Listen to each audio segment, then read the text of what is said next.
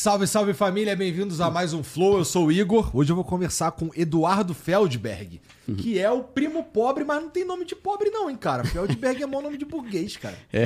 Não é não? Cara, é o- Gringo. É o que eu falo normalmente, né? O segundo sobrenome é de rico, o problema é o último, né? Ah. Que é Eduardo Feldberg Macedo Pinto, né?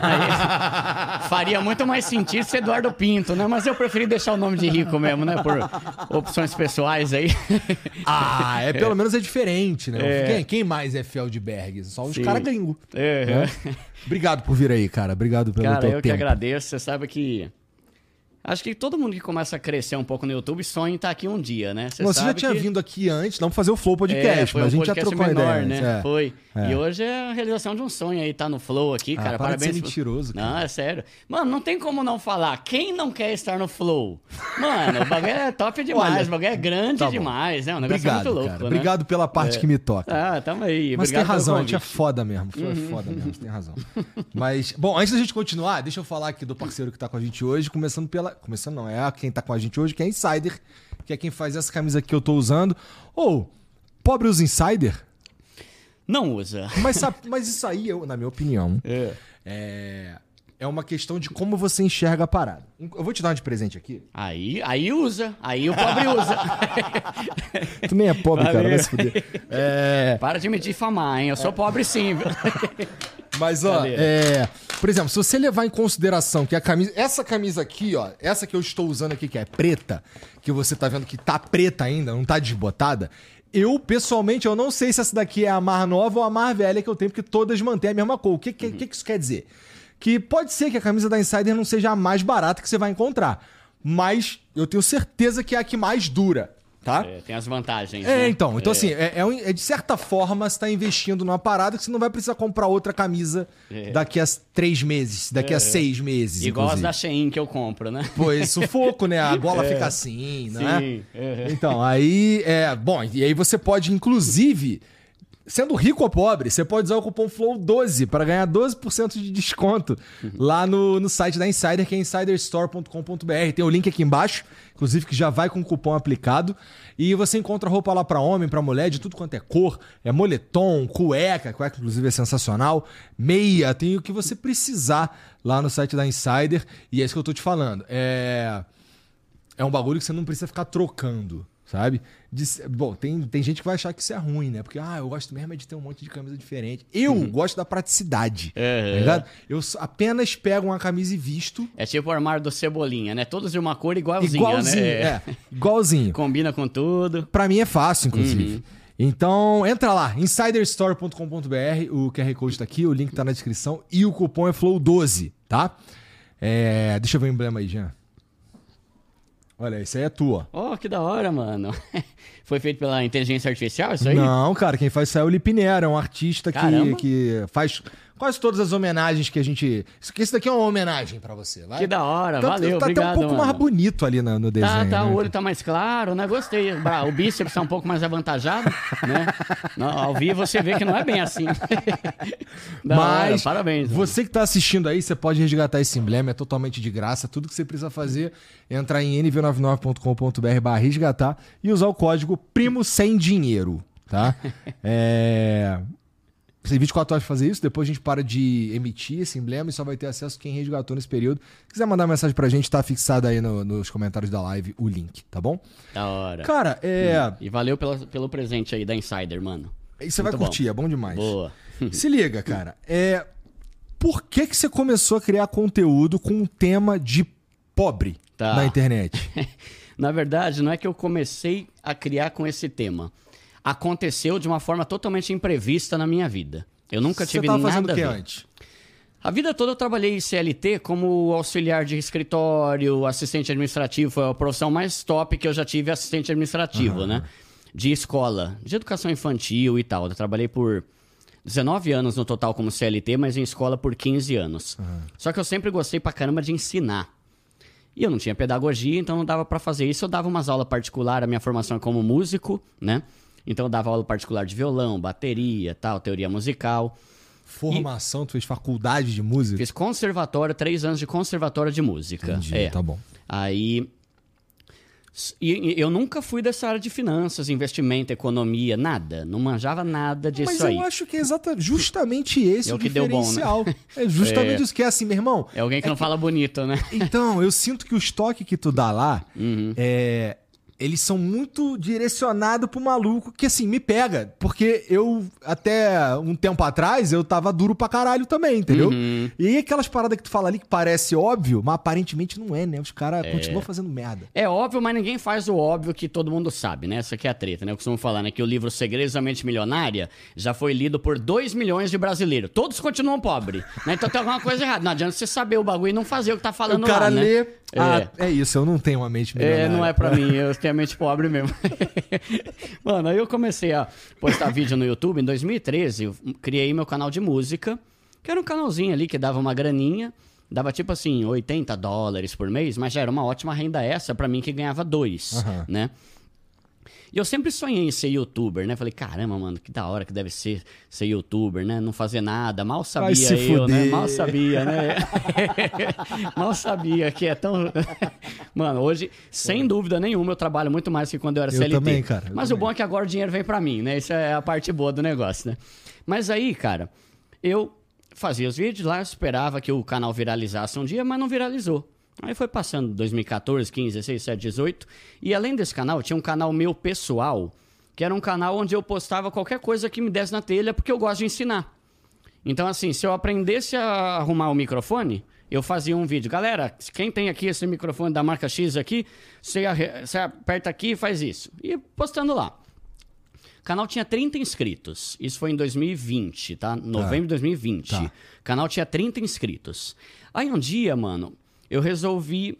Eu me casei em 2019, financei um apartamento lá em Osasco, que é onde eu moro até hoje. E eu ia ter que pagar por 30 anos, mano, aquele financiamento. Eu falei, mano, você é louco, cara. 80 anos nas costas, vou sair quitado aqui o bagulho. Eu falei, não, mano, eu preciso descobrir como é que eu quito mais rápido esse apartamento, mesmo sendo pobre, né? Aí eu descobri sobre o método de amortização, que depois, se quiser, dá pra gente falar como é que funciona. E falei, caramba, que legal, isso funciona. E tu deu uma- fez um vídeo dando essa dica. Fiz, peguei, cheguei do trabalho cansado, era 9 horas da noite, peguei o celular. Galera, hoje eu quero ensinar vocês aqui como é que você consegue quitar um apartamento, um financiamento de 30 anos em 3, mesmo sendo pobre. Aí filmei. E beleza, né? Deixei lá. Aí não deu em nada em novembro, não deu Mesmo nada em. sendo pobre é um É, adendo e, e interessante. é esse que né? É. chama a atenção, Aham. né? Você vê, esse vídeo tá indo pra 10 milhões de views agora. Animal. É. E aí, não deu em nada em novembro, dezembro. A partir de janeiro, aquele vídeo começou a viralizar. Aí começou a dar 10 mil, 50 mil, 100 mil, 1 milhão de views, 2 milhões. Eu falei, caramba, velho, que loucura. Aí logo que bateu, que eu tinha 30 seguidores, né? Em um mês, eu fui pra 230 mil seguidores por causa de um vídeo só que tinha no canal. Aí eu ativei a monetização. Aí eu comecei a ganhar dinheiro, comecei a ganhar dinheiro. A galera começou a pedir outros vídeos. Eu falei, não, velho, mas eu. Foi totalmente aleatório esse tema. Tipo, a galera achando que eu era um guru de Eu finanças. não sei fazer essa porra, foi Eu só, só. sei isso, né? só sei isso. Mas, mano, o canal crescendo, disparando, 250, 300 mil inscritos. Eu falei, caramba, mano, eu tenho que fazer alguma coisa aqui pra dar continuidade, né? Surfar a onda aí, né? Aí eu pensei comigo, cara, o pessoal tá achando que meu canal é de finanças. Agora, eu sei que eu sempre fui muito bom pra ganhar dinheiro trabalhando e fazendo renda extra. Sempre fui muito bom, desde criança. Sempre fui muito bom em juntar dinheiro não gastar dinheiro com imbecilidade.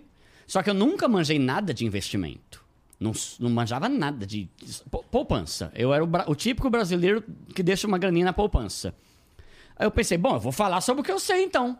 Né? Não tinha chefe, não, ninguém tinha dar pitaco do como eu tinha que fazer, então eu gravei o segundo vídeo.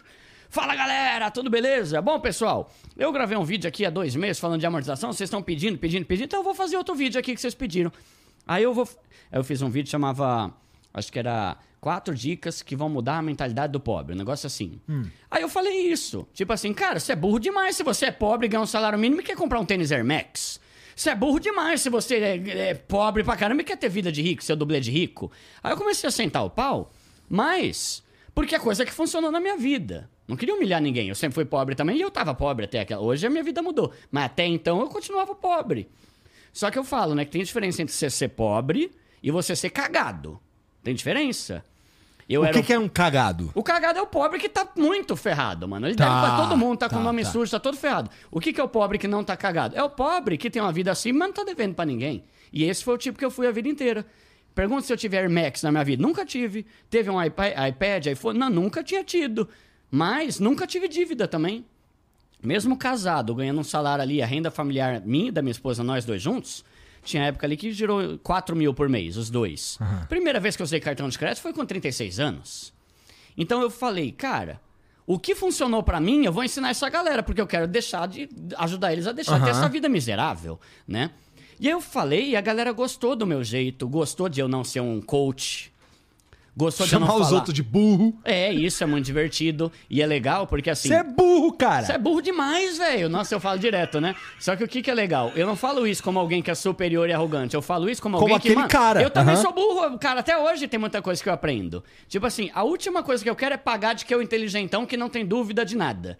Não, esses dias mesmo eu fiz um Reels, falei, galera, comecei a ler esse livro aqui, ó, do Peter Lynch, que é um investidor lá. Não entendi foi nada, galera. Eu vou deixar isso aqui que daqui a um ano eu tento ler essa desgrama aí. Sabe, entende? tipo, aí isso faz a galera entender que eu sou uma pessoa como qualquer brasileiro, que nunca teve educação financeira na escola, que não estudou em escola particular com, com aula de, de, sei lá, de inteligência financeira e emocional. Só que eu consegui, fazendo a- a- as minhas coisas, fazendo muita renda extra, ter uma vida de qualidade mesmo sendo pobre. Passei muito desejo, muito sonho, mas nunca fui lascado, entende? Isso é que é a diferença, né? E é foda, e assim, e, e esse bagulho tá se tornando cada vez mais difícil, eu acho, você ser. Assim, vamos lá, você é pobre. Uhum. Aí você pode ser um. Você pode ser pobre ou você pode ser cagado, igual você falou, Uhum. né? Hoje em dia, é, você tem muito incentivo pra ser cagado Sim, por é. causa das redes sociais. Você vê os caras com Air Max, Sim, né? é. E aí você. O pobre fica, caralho. Então é isso, É a viado. cultura da ostentação. Puta, cara, eu É, acho bad. Pô, cara. É um pedaço, um pedaço do motivo de eu andar de bermuda e chinelo é isso daí. Que é, cara, ó, dá pra você ter um patamar maneiro e andar de bermuda e chinelo. Você não precisa. É. Sim, tranquilamente. Cara, eu vou te falar, mano, sem sombra de dúvida. E aí que eu não tô dando uma, uma regra universal, uma regra brasileira. Eu tô falando com base na galera que me segue, que é 2 milhões no YouTube e 1 milhão e meio no Instagram. Sem dúvida nenhuma. Tá todo mundo mudando de vida porque tá parando de ostentar e tá tirando o cartão de crédito da vida. Cara, não tem. Você é a favor de cartão? Seja. Só tô falando a realidade do meu canal. Todo depoimento que eu recebo de gente que tá saindo da pobreza fala a mesma coisa. Duda, desde que eu tirei o cartão de crédito da minha vida e, eu, e, e parei de viver pros outros, parei de viver pra usar meu dinheiro pra impressionar os outros, a minha vida tá mudando. Não mudou o salário. Não, não foi promovido e tá ganhando oito pau. Não, continua ganhando os três que sempre ganhou. Só que parou de fazer cagada com cartão de crédito e parou de viver pra impressionar o vizinho, tá conseguindo sair da pobreza. Então, esse que é o ponto, né? Aí, aí o meu canal começou a crescer, o pessoal começou a me chamar de primo pobre, né? Ah, não foi foi eu que assim. dei o nome. É por isso que eu falei, eu não planejei ter esse canal. Eu nunca, mano, Igor, nunca na minha vida eu imaginei que um dia eu estaria no Flow falando sobre finanças. Tipo Tá, assim, a gente nu- não tá falando ainda de finanças, tá falando de ser nem- pobre. É, nem começamos, é, é. Não, foi, foi uma reviravolta total na minha vida. E aí, hoje eu sou youtuber em tempo integral e tal. Mas eu não planejei, eu não me inspirei em ninguém. Duda, quem você se inspirou pra criar o canal? Ninguém, eu não queria ter um canal de finanças, né? Só que aconteceu, aí eu me vi forçado a começar a estudar. Aí eu tirei certificação de investimentos, essas coisas, mas continuo com o mesmo linguajar de sempre. E aí você falou, né? Por que atender o pobre? Porque eu sempre fui pobre, não sei falar pra rico.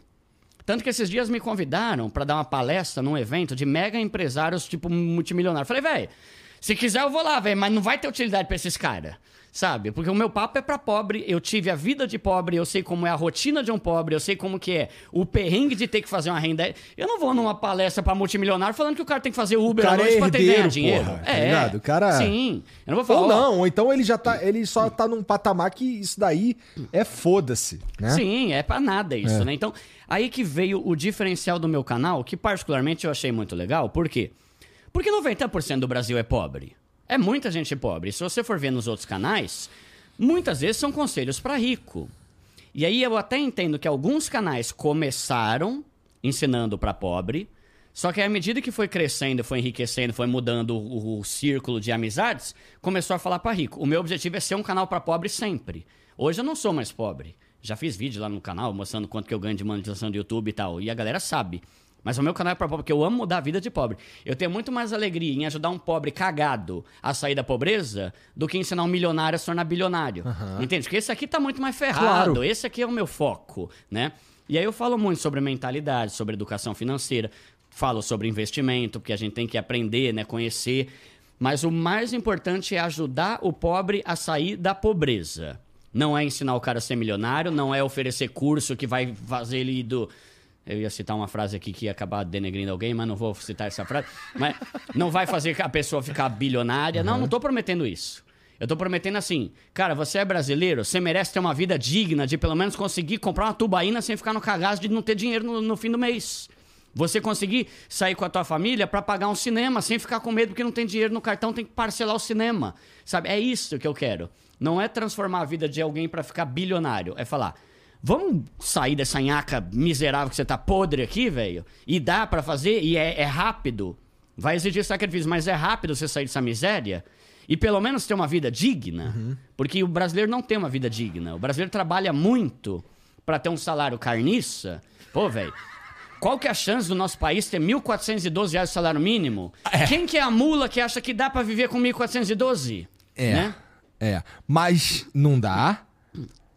Mas é complexo esse problema aí. Sim. Porque também não dá pra aumentar o salário mínimo. Porque se ele aume- se aumentar o salário mínimo, tu vai. Porque pra aumentar o salário mínimo, você tem que desfuder os empresários. Que estão fudidos, pagando imposto pra caralho. caramba, né? É. É. Então tudo querendo sair daqui já. É, todo mundo. que- Os que consegue rala, né? É. É, a- mas é esse salário mínimo é foda mesmo. Mas a gente tava sabe- falando antes aqui sobre o lance de é, McDonald's ser uma coisa originalmente de pobre, mas no Brasil não é. É. Pode é. não ser de rico, mas também não é de pobre. Não, eu né? lembro o quanto eu desejava ir lá, né? Ser convidado pra uma festinha Isso. de criança e nunca fui. Eu, na- quando, eu tava, quando eu era menorzão na escola, acho que eu fui em uma ou duas, alguma coisa assim. Tá. E era sensacional mesmo. É, né? Mas é isso. Porque lá, lá, por exemplo, é- é, o pobre gringo americano, por exemplo, ele, ele é pobre, mas aqui a gente é miserável. É A gente- outra realidade de pobreza, né? É, o tanto é. de, por exemplo, você vai comprar um shampoo. O pobre não pode fumar, por exemplo. Tá ligado? Uhum. Porra, 80% do preço do cigarro é imposto. Aí é foda, é, né, cara? É absurdo, né? Eu entendo, é pra galera não fumar mesmo, caralho. Mas, porra, é o governo que me fala o que, que eu posso o que, que eu não posso Sim, fazer, caralho. É, é. Então, Mas tudo aí- isso daí, e assim, é, é, o, o- o jeito que a, a lei tributária no Brasil acontece, ela fode o empresário tanto que aumenta... tem como ele pagar um salário o que- maior, tá né? ligado? É, É. foda, irmão. Então É. o contexto é foda aqui no Brasil. Mas aí a gente tem duas alternativas. A primeira, fazer renda extra. Uhum. É obrigatório. Cara, não, não conte com isso. Brasil, não conte que você vai mudar de vida com teu salário apenas. Principalmente levando em conta que a média salário aqui é dois pau e pouco, Uhum, né? Tem gente que ganha menos, tem gente que ganha mais, mas a média é pouco. Cara, uma casa e um supermercado já dá isso. É. Né? Você não paga água, luz, gás, não, não- gasolina, carro, não tem como, né? E aí o segundo caminho que é o quê? Empreender. Por exemplo, no livro lá Os Segredos da Mente Milionária, o cara fala: se você quer ficar rico, você tem que se tornar seu próprio chefe. Não adianta. E aí isso eu dou- é um chacoalhão que eu dou muitas vezes pra galera lá no canal, justamente falando isso que eu acabei de falar. Não pense que o teu salário vai mudar a tua vida. Não vai. Cara, antes de ter o canal Primo Pobre, eu tinha seis fontes de renda. Eu fazia coisa pra caramba. Então, por isso que eu tinha um salário baixo, mas nunca fui lascado. Se eu fosse só dependendo do meu salário, eu estaria lascado. Eu não teria comprado meu apartamentinho de 50 metros quadrados em Osasco. Seis fontes de renda. Seis. Que eram quais? Ó, eu trabalhava normal, no CLT, 9 horas por dia, 8 horas e 48 com uma hora e 12 de almoço, né? Eu dava aula particular De de, música? tudo quanto é coisa. De então tudo eu ia é pra, coisa? é, é, não, de música, mas de tudo quanto é coisa de música, né? Tá. Teoria, bateria, violão, dava aula particular. Então, eu saía do meu trampo, corria pra lá, né? Eu fazia site, e o fazer site eu aprendi no YouTube. Cara, como fazer um site no Wix. Uma hora de vídeo eu aprendi. Ganhava 400 pau por site que eu fazia. E às vezes eu fazia um site em um 4 horas, 5 horas, né? Fazia site. Eu tinha o meu canal de música, que querendo ou não dava ali 80 dólares, 400 conto por mês, já complementava. Pra quem ganha 3, você já tá falando de mais de 10% do salário de renda extra. Eu tinha uma banda de músicos para casamento que eu tocava de sábado em eventos. Então, Eu coordenava, a pessoa entrava em contato, falava, oh, Duda, eu tenho um casamento aqui, quero saber quanto que é. Aí eu falava, o que, que você quer? Ah, violão, bateria, voz e não sei o que lá. Eu botava lá, botava o meu preço e pegava mais um percentual dos outros músicos. Mas esse foi o trampo mais estressante que você imagina, porque você você ser responsável pela parte musical do dia mais importante da vida de alguém, mano, eu tinha pesadelo toda noite. Toda noite na véspera. Tipo, sabe pesadelo? Tipo, você tá indo e bate o carro, Aí a noiva desesperada chorando, cadê os músicos, sabe? No meu pesadelo, né? Ou então você tá tocando, de repente queima a caixa de som, e aí eu tinha que vir correndo e todo mundo esperando na cerimônia. Tipo, um sonho nada a ver. Mas é coisa que realmente me deixava agoniado, porque você não pode estragar o casamento de alguém, né? Então, isso era muito ruim. Aí eu também fazia vídeos, porque eu aprendi a editar vídeo. Quando eu casei, eu era tão pobre que hum. a música que tocou, é, eu que botei e dei um play lá. MP3? É, tá é. Você lembra a trilha sonora até hoje? Do, não do lembro, não, não é. lembro, não. Mas não lembro que não foi marcante, né, essa data. Não, foi, não é por isso, caralho. Nem a tua música, você, você lembra, mano? Cara, eu, é que assim, a gente botou umas músicas lá que a gente Mas peraí, que eu acabei de lembrar que eu também não lembro a mim, então vamos continuar. Mas não tinha banda. Banda é, de rico, pô. É, não, e era bom, porque, ó, querendo ou não, às vezes eu fazia alguns eventos que contando o aluguel do, da caixa de... Ah, isso é outra, outra fonte de renda. Eu via que os buffets metiam faca na galera para poder usar os equipamentos do buffet. Eu falei, peraí, mano, os caras cobram 1.200 a mais só pra poder usar a caixa de som, a mesa e o microfone? Eu comprei, juntei, juntei, juntei, paguei 3 pau, cobrei 800 reais por, 800 reais, 800 reais por casamento. Tipo assim, quatro casamentos que eu fiz, já peguei o dinheiro investido e... Entende? Tipo uhum. Tipo assim, tem uma Tem frase... um monte de oportunidade é, é, isso que eu ia falar. O Brasil é a terra da oportunidade. Só que ninguém. Ah, ninguém não dá pra falar que é fácil. Uhum. Como você acha que era a minha vida? Aí surgiu o canal Primo Pobre. Aí eu pensando, mano, meu Deus do céu, velho. Outra fonte de renda, mano. Eu não aguento mais viver.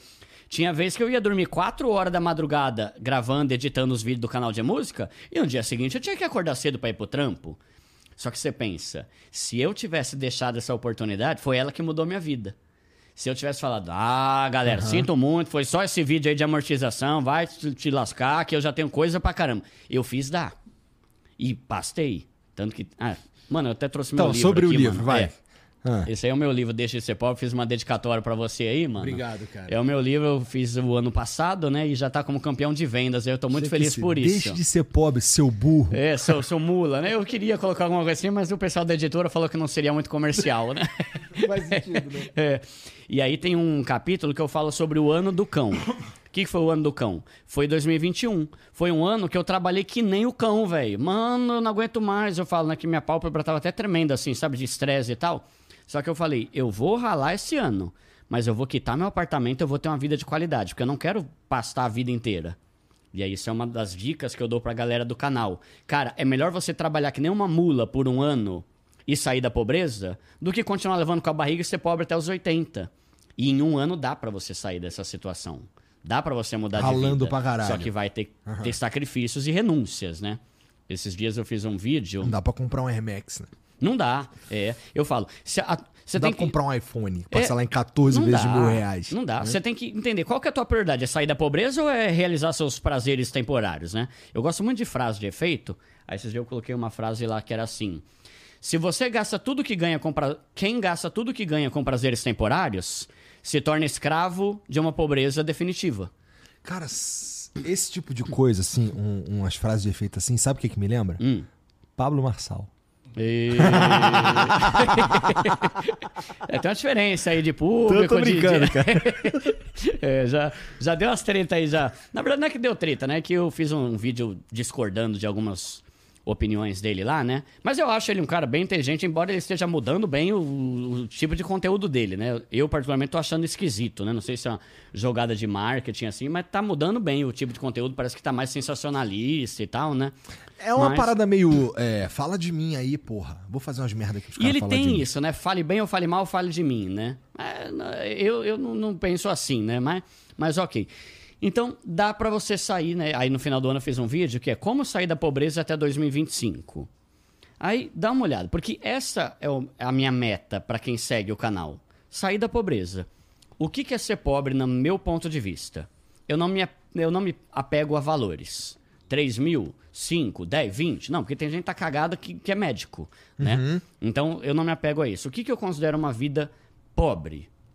É a pessoa que tá toda endividada, é a pessoa que não tem nenhum dinheiro no banco e é a pessoa que trabalha o mês inteiro só para pagar conta e boleto. É isso que eu quero resolver na vida das pessoas. Se ela quer ser milionária ou não, aí vai pro Primo Rico, vai pro Bruno Perini, vai para onde quiser. Pode acompanhar, mas a minha meta é essa. E eu não quero sair dessa meta. Porque por mais que o meu canal tenha 2 milhões de inscritos, falta 200 milhões ainda para ver o meu conteúdo, né? Então, pensando nisso, quitar a dívida, ter um dinheiro no banco, e eu não tô falando de 100 mil, mas 5 mil, você já tá num nível que ninguém tá, né? E parar de trabalhar só para pagar conta e boleto, para que você possa desfrutar a vida, porque você trabalha para ter esse direito com a sua família e não agoniado. Né? Então tem que resolver essa situação, porque eu falo muito no canal. O pobre que tá lascado, ele não curte a vida.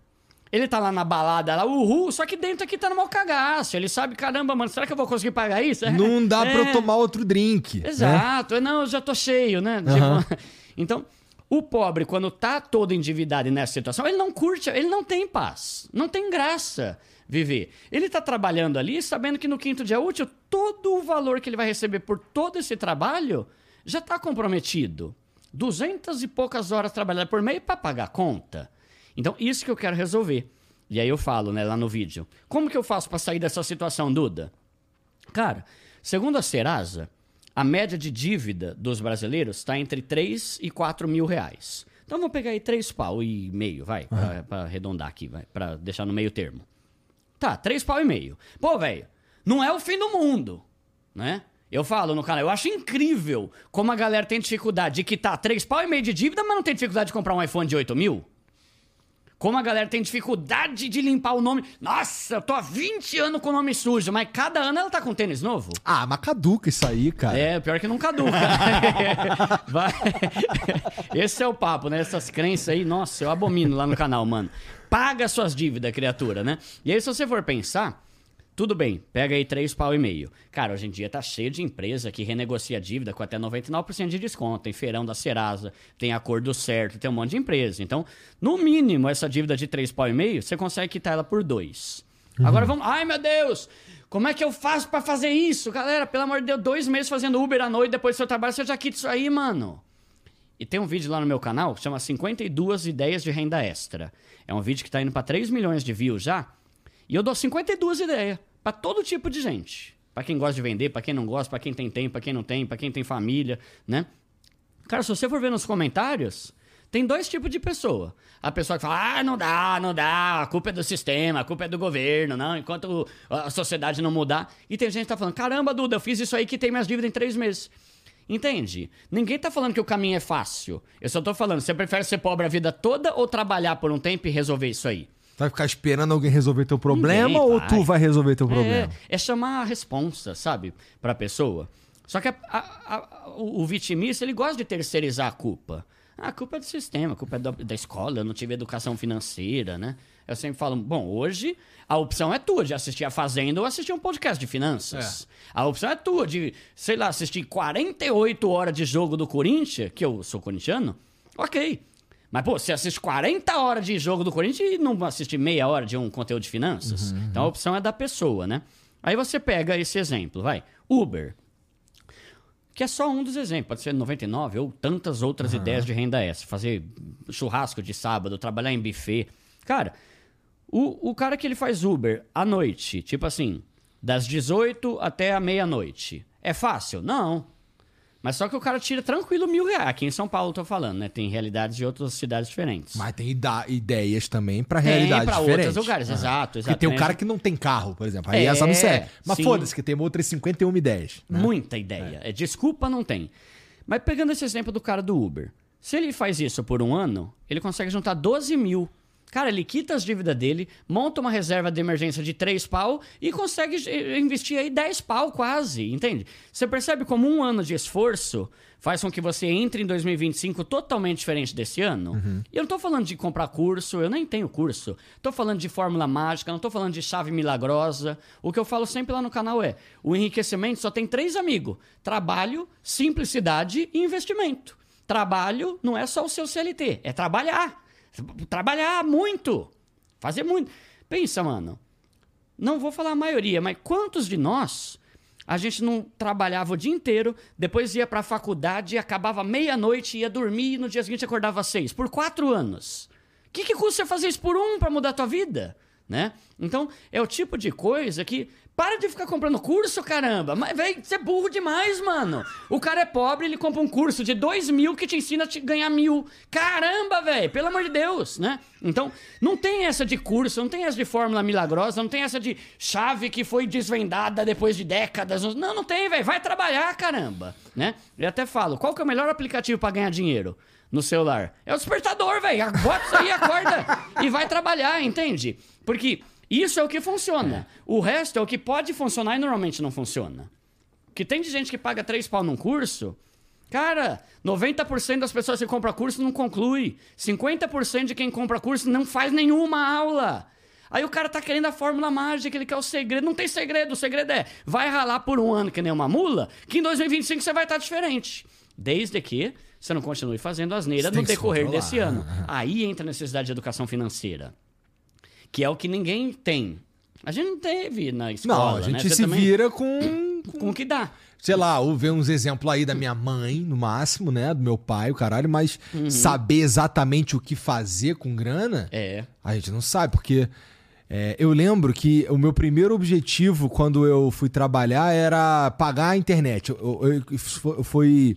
Eu fui pro. Bom, eu trabalhava antes, mas não conta, porque eu ajudava meu pai. Uhum. Aí, quando eu fui pro quartel, é um soldo merda. Acho que era, era 300 conto, cara. Uhum. Não, era 150 reais. 150 reais de soldo 2004. 150 reais de soldo, mais 150 reais de passagem.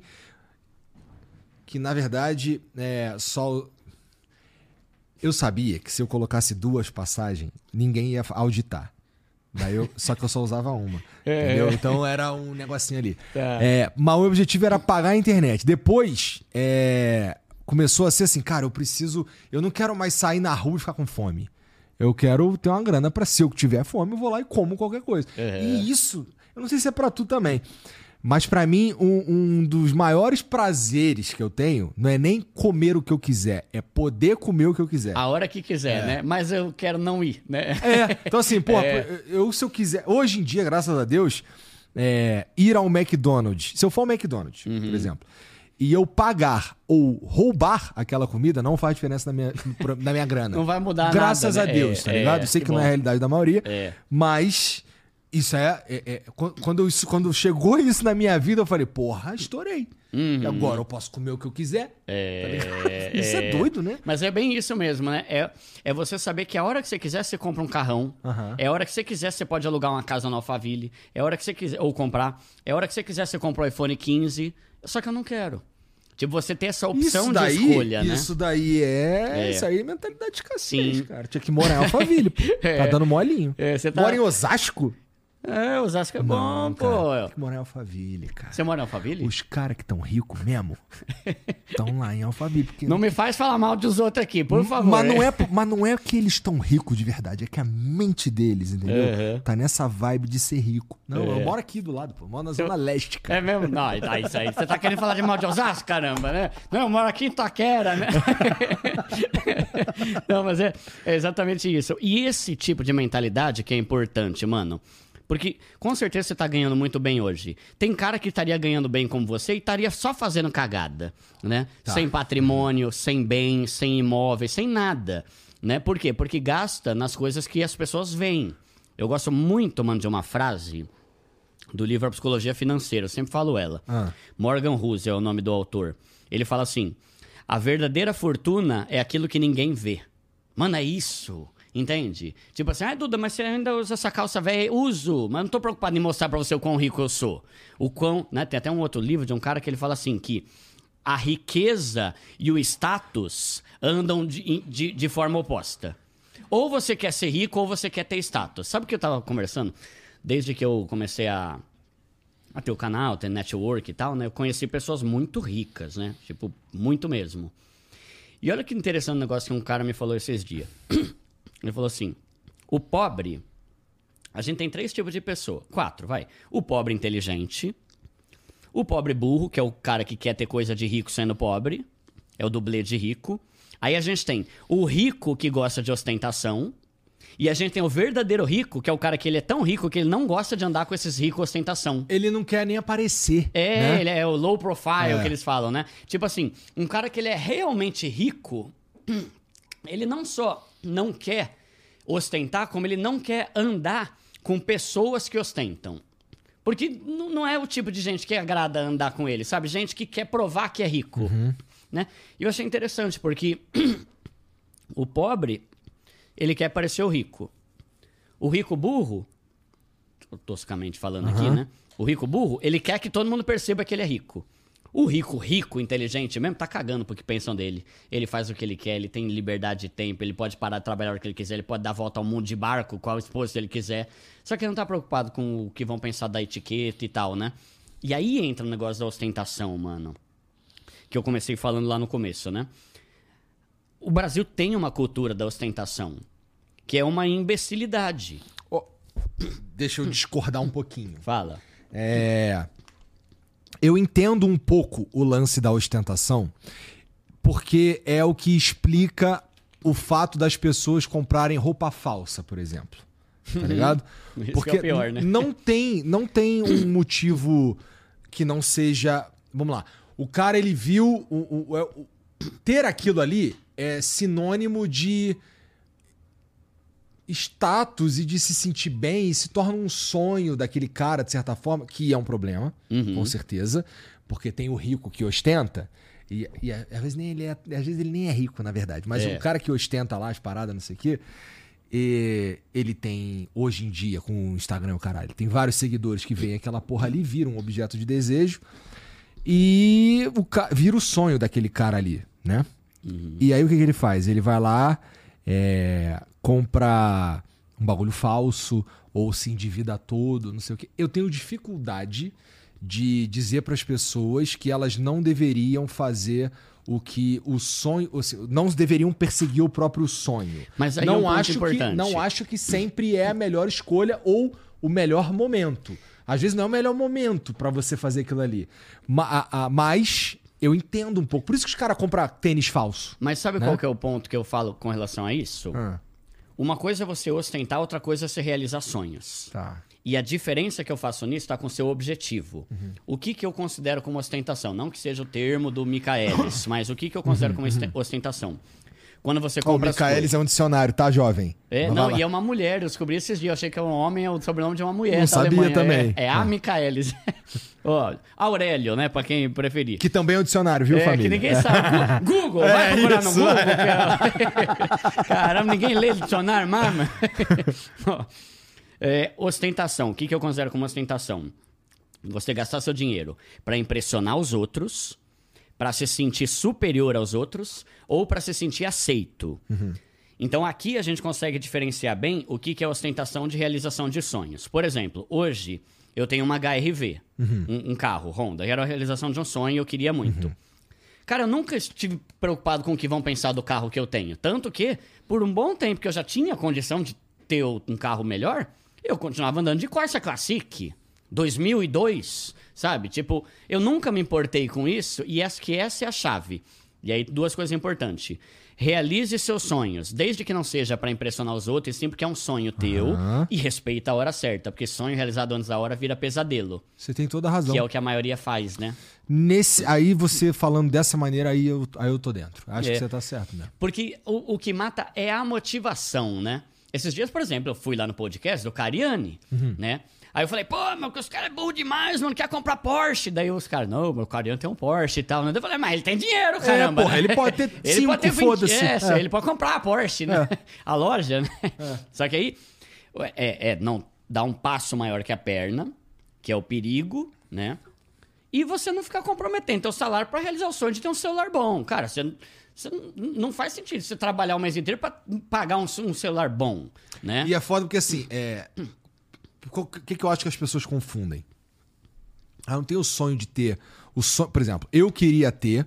é, desde que eu vi Velozes e Furiosos em 2001, eu queria ter um aquele Civic rebaixado. Logo do Sei. começo, que passa embaixo do caminhão. Uhum. Eu achava aquele carro muito foda, mano. Um É. Civic hatch e tal.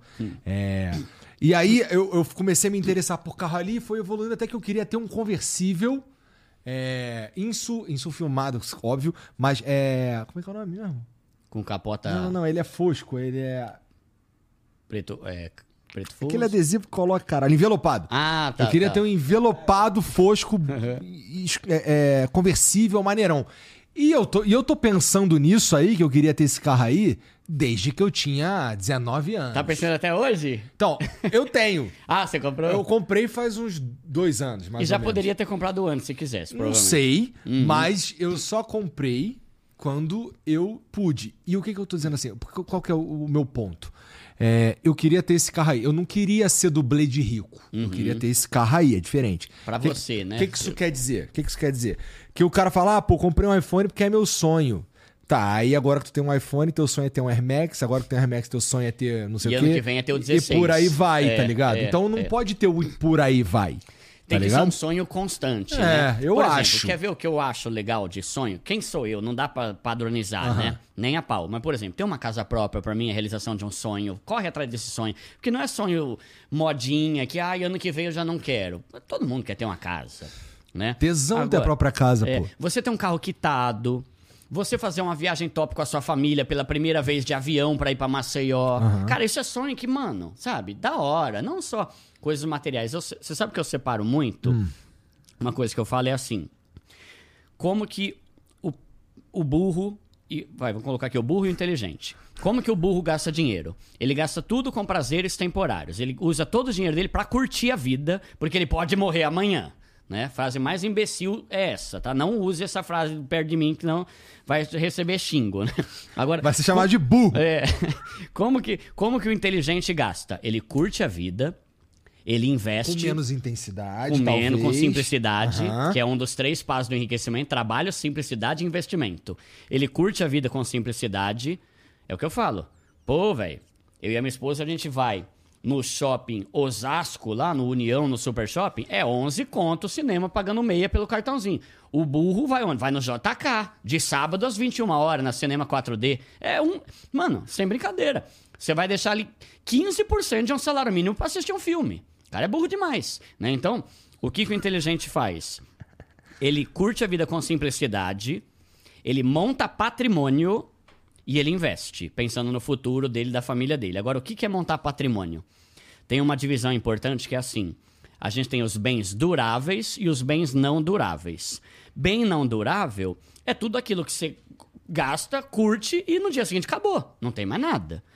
Balada, beber uma Heineken, viajar. Não tô falando que viajar é ruim, só que não vira patrimônio, a não ser patrimônio Assim, enriquece. cultural, né? É, enriquece por dentro. É, e é muito gostoso, eu acho top. Mas isso não vira patrimônio.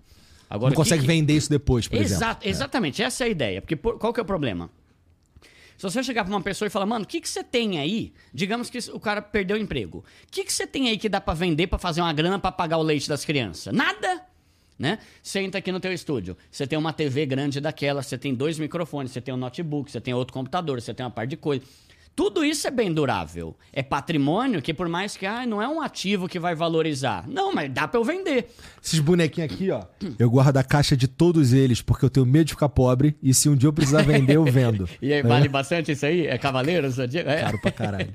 Então, já, tá, já é patrimônio, entende? Tipo, qual que é o teu patrimônio? Ah, Caralho, essa é a melhor desculpa, moleque. Ah, vou meter ligeiro, essa pra minha esposa. Ó, É, vou comprar essa- um boneco aqui. Investimento. Isso aqui é patrimônio nosso, meu amor, né? Mas o pior é que é, né? Por mais que a gente esteja brincando, quer ver um exemplo? Eu era músico, né? Tinha vários violões.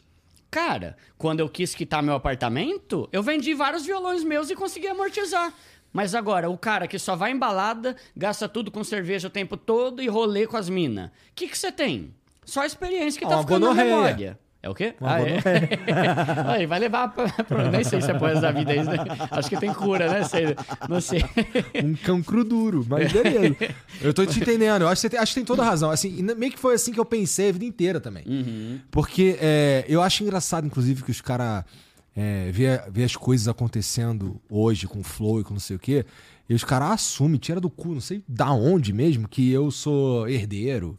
Ou qualquer coisa assim, tá ligado? Porra, cara, eu ralei pra caralho, irmão. Eu sei exatamente o que, que é trabalhar um mês inteiro pagar o mês passado. É. Tá ligado? Sei exatamente o que, que é isso. É, eu sei o que, que é passar sufoco pra comprar leite de criança. Sim. Tá ligado? Caralho, mulher engravidou, tem que pensar nas fraldas daqui a nove meses. Tá ligado? Eu sei o que, que é isso. Sim. E eu concordo contigo que o lance de. Assim, o- como é que, que, que eu fiz quando a minha esposa engravidou? Eu dava aula. Eu comecei. Eu, eu peguei, pegava todas as turmas que dava pra pegar e substituía todo mundo que, que queria ser substituído. Ou então Tá. o cara faltou, não sei o que, eu pegava tudo, tudo. Trabalhava pra caralho. Ganhava ali. Pra levantar uma Boa. grana, porque. Cara, E é a melhor forma, né? Funcionou, né? Funcionou, funcionou. Não foi isso que mudou minha vida. Aham. Mas foi o que me segurou vivo, porra.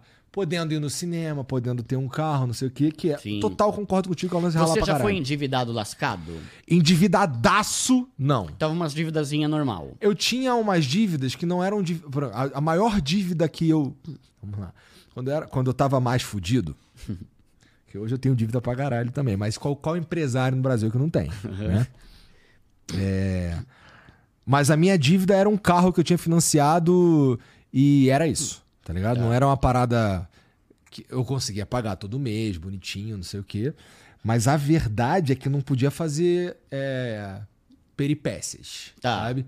Então, é, Você eu passou vontade, mas não passou necessidade, né? isso, Tipo, isso, isso. Tá, tá. E, e- e soube, junto com a minha esposa, gerenciar ali as paradas pra ficar na moral. Boa. Mas não foi um bagulho assim muito, tipo. Era tudo muito no feeling, sabe? Era Tá. tudo muito assim, cara, puta, não, ó, não vamos por aqui não.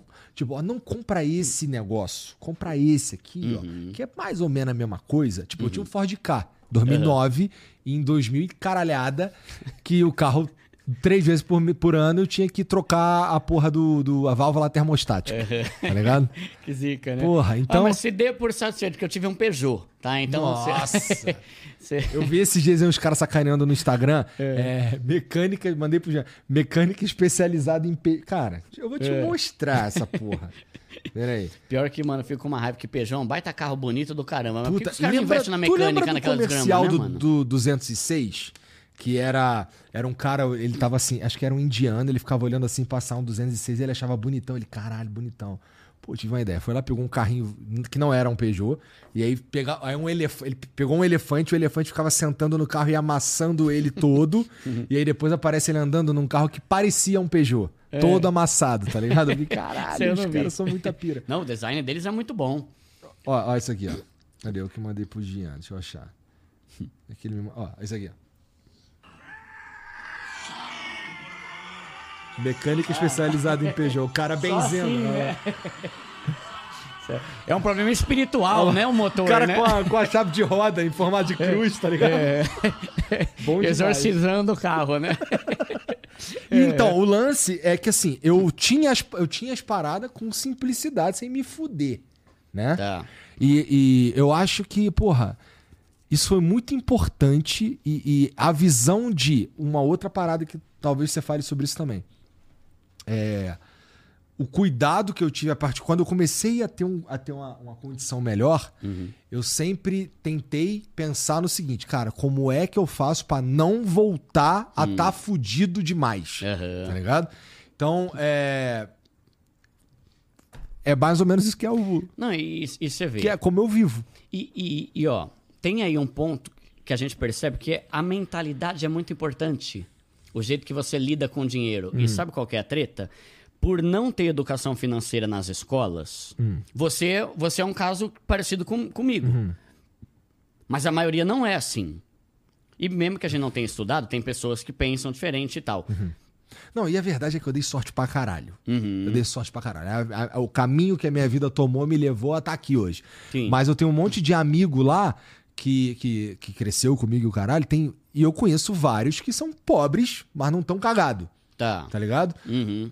E, eu- mas eu conheço vários que estão cagado também, né? Sim. Então vai Mas muito dá do pra que. mudar isso. Dá, Esse que é o ponto, mano. Dá, só, só não tô falando que é fácil nem que é fórmula mágica vendida no curso. E eu é conheço trabalhar. uns cara, e eu conheço uns cara que assim, eles não não entenderam que eles têm que trabalhar. Uhum, Tá ligado? Eles sim. não entenderam essa porra. Vai precisar. Por exemplo, eu fui esses dias num evento divulgar meu livro num- numa livraria. Uma seguidora foi lá, até me levou o presente lá. Ela assistiu o vídeo de 52 ideias de renda extra. Aí ela falou, mano, eu vou começar a fazer alguma coisa. Ela trabalhava CLT, devia, não falou, mas devia ganhar pouco, pelo que ela deu a entender. Dois pau, dois pau e meio, sei lá. Ela começou a vender pão de mel. Velho, tá tirando, tipo assim, mais de 10 pau por mês vendendo pão de mel. E eu vou falar que é mentira? Eu sei que tem, eu conheço pessoas assim também, eu conheço pessoa que tá ganhando muita grana que começou a empreender. É tudo quanto é forma de que você tem de fazer isso, né? Então, nu- nu- eu, eu gosto de pensar assim: é muitíssimo possível sair da pobreza. Só que vai exigir muitíssimo esforço e sacrifício. Né? O custo que você vai ter que pagar. E voltando para a educação financeira que a gente estava falando lá do teu caso, de mentalidade, né? Como a gente não aprende sobre educação finan- financeira na escola, a gente não relaciona educação financeira como algo que tem que ser aprendido. A gente acha que a educação financeira se aprende com a vida. E não é. Se fosse assim, todo rico seria, todo vai seria rico. É né? interessante, é verdade. É, Aham. você tem que estudar. Claro que se você teve um contexto que tinha educação financeira do- dos seus pais, você já está à frente de muitos. Se você, teu pai era pobre, mas conseguiu pagar uma escola particular que tinha, você já está à frente também. Mas a maioria não. Então, a gente entender que educação financeira é algo que precisa ser estudado. E o que que é educação financeira? Ah, Duda, é Faria Lima, é Wall Street? Não. Como. Três coisas. Eu gosto de fazer sempre tripés assim. O que, que é educação financeira? Como ganhar dinheiro, como poupar dinheiro e como multiplicar seu dinheiro. Isso é educação financeira, em qualquer lugar do mundo. Não tem. Ai, eu tenho que ler o livro do Warren Buffett. Não, não tem nada a ver. Isso aí é investimento, que é outra coisa, tá? Mas para começar, você não precisa complicar. E esse é o ponto que por anos eu deixei de estudar. Você dava o play no vídeo lá de finanças, ah, porque a taxa Selic baixou segundo o Copom nos últimos 45 dias, o indexador aqui foi do CDI. na tua vida, na Ah, prática, É, foda-se, você fala, mano, né? não é pra mim, velho, É. deixa quieto. É, é pra você, é pra mim, é pra nós, Aham. né? Só que entender, o que que é educação financeira? Ganhar dinheiro, porque não adianta, pobre não fica rico sem ganhar dinheiro. Investimento não vai te mudar a tua vida, é o trabalho que vai mudar a tua vida. Isso eu falo muito, investimento não serve pra dar dinheiro pra ninguém. Serve pra multiplicar o dinheiro que o pobre ganha trabalhando. Se você não ralar pra caramba, você não vai ter dinheiro pra investir. E aí os seus, quer ver? Se você pegar. va- Vamos por partes. Ganhar dinheiro. Então, ganhar dinheiro tem a ver com o teu trabalho, com renda extra, com opções de trabalho além do seu trabalho. Você ainda tinha a opção, por exemplo, lá no teu trampo, de dar aulas extra e ganhava dinheiro. Quem não é professor, talvez não tenha essa opção, então vai ter que arranjar outra. Isso é uma coisa que desde muito cedo eu falei, mano, eu quero aprender o máximo de coisa possível para eu nunca passar fome na vida.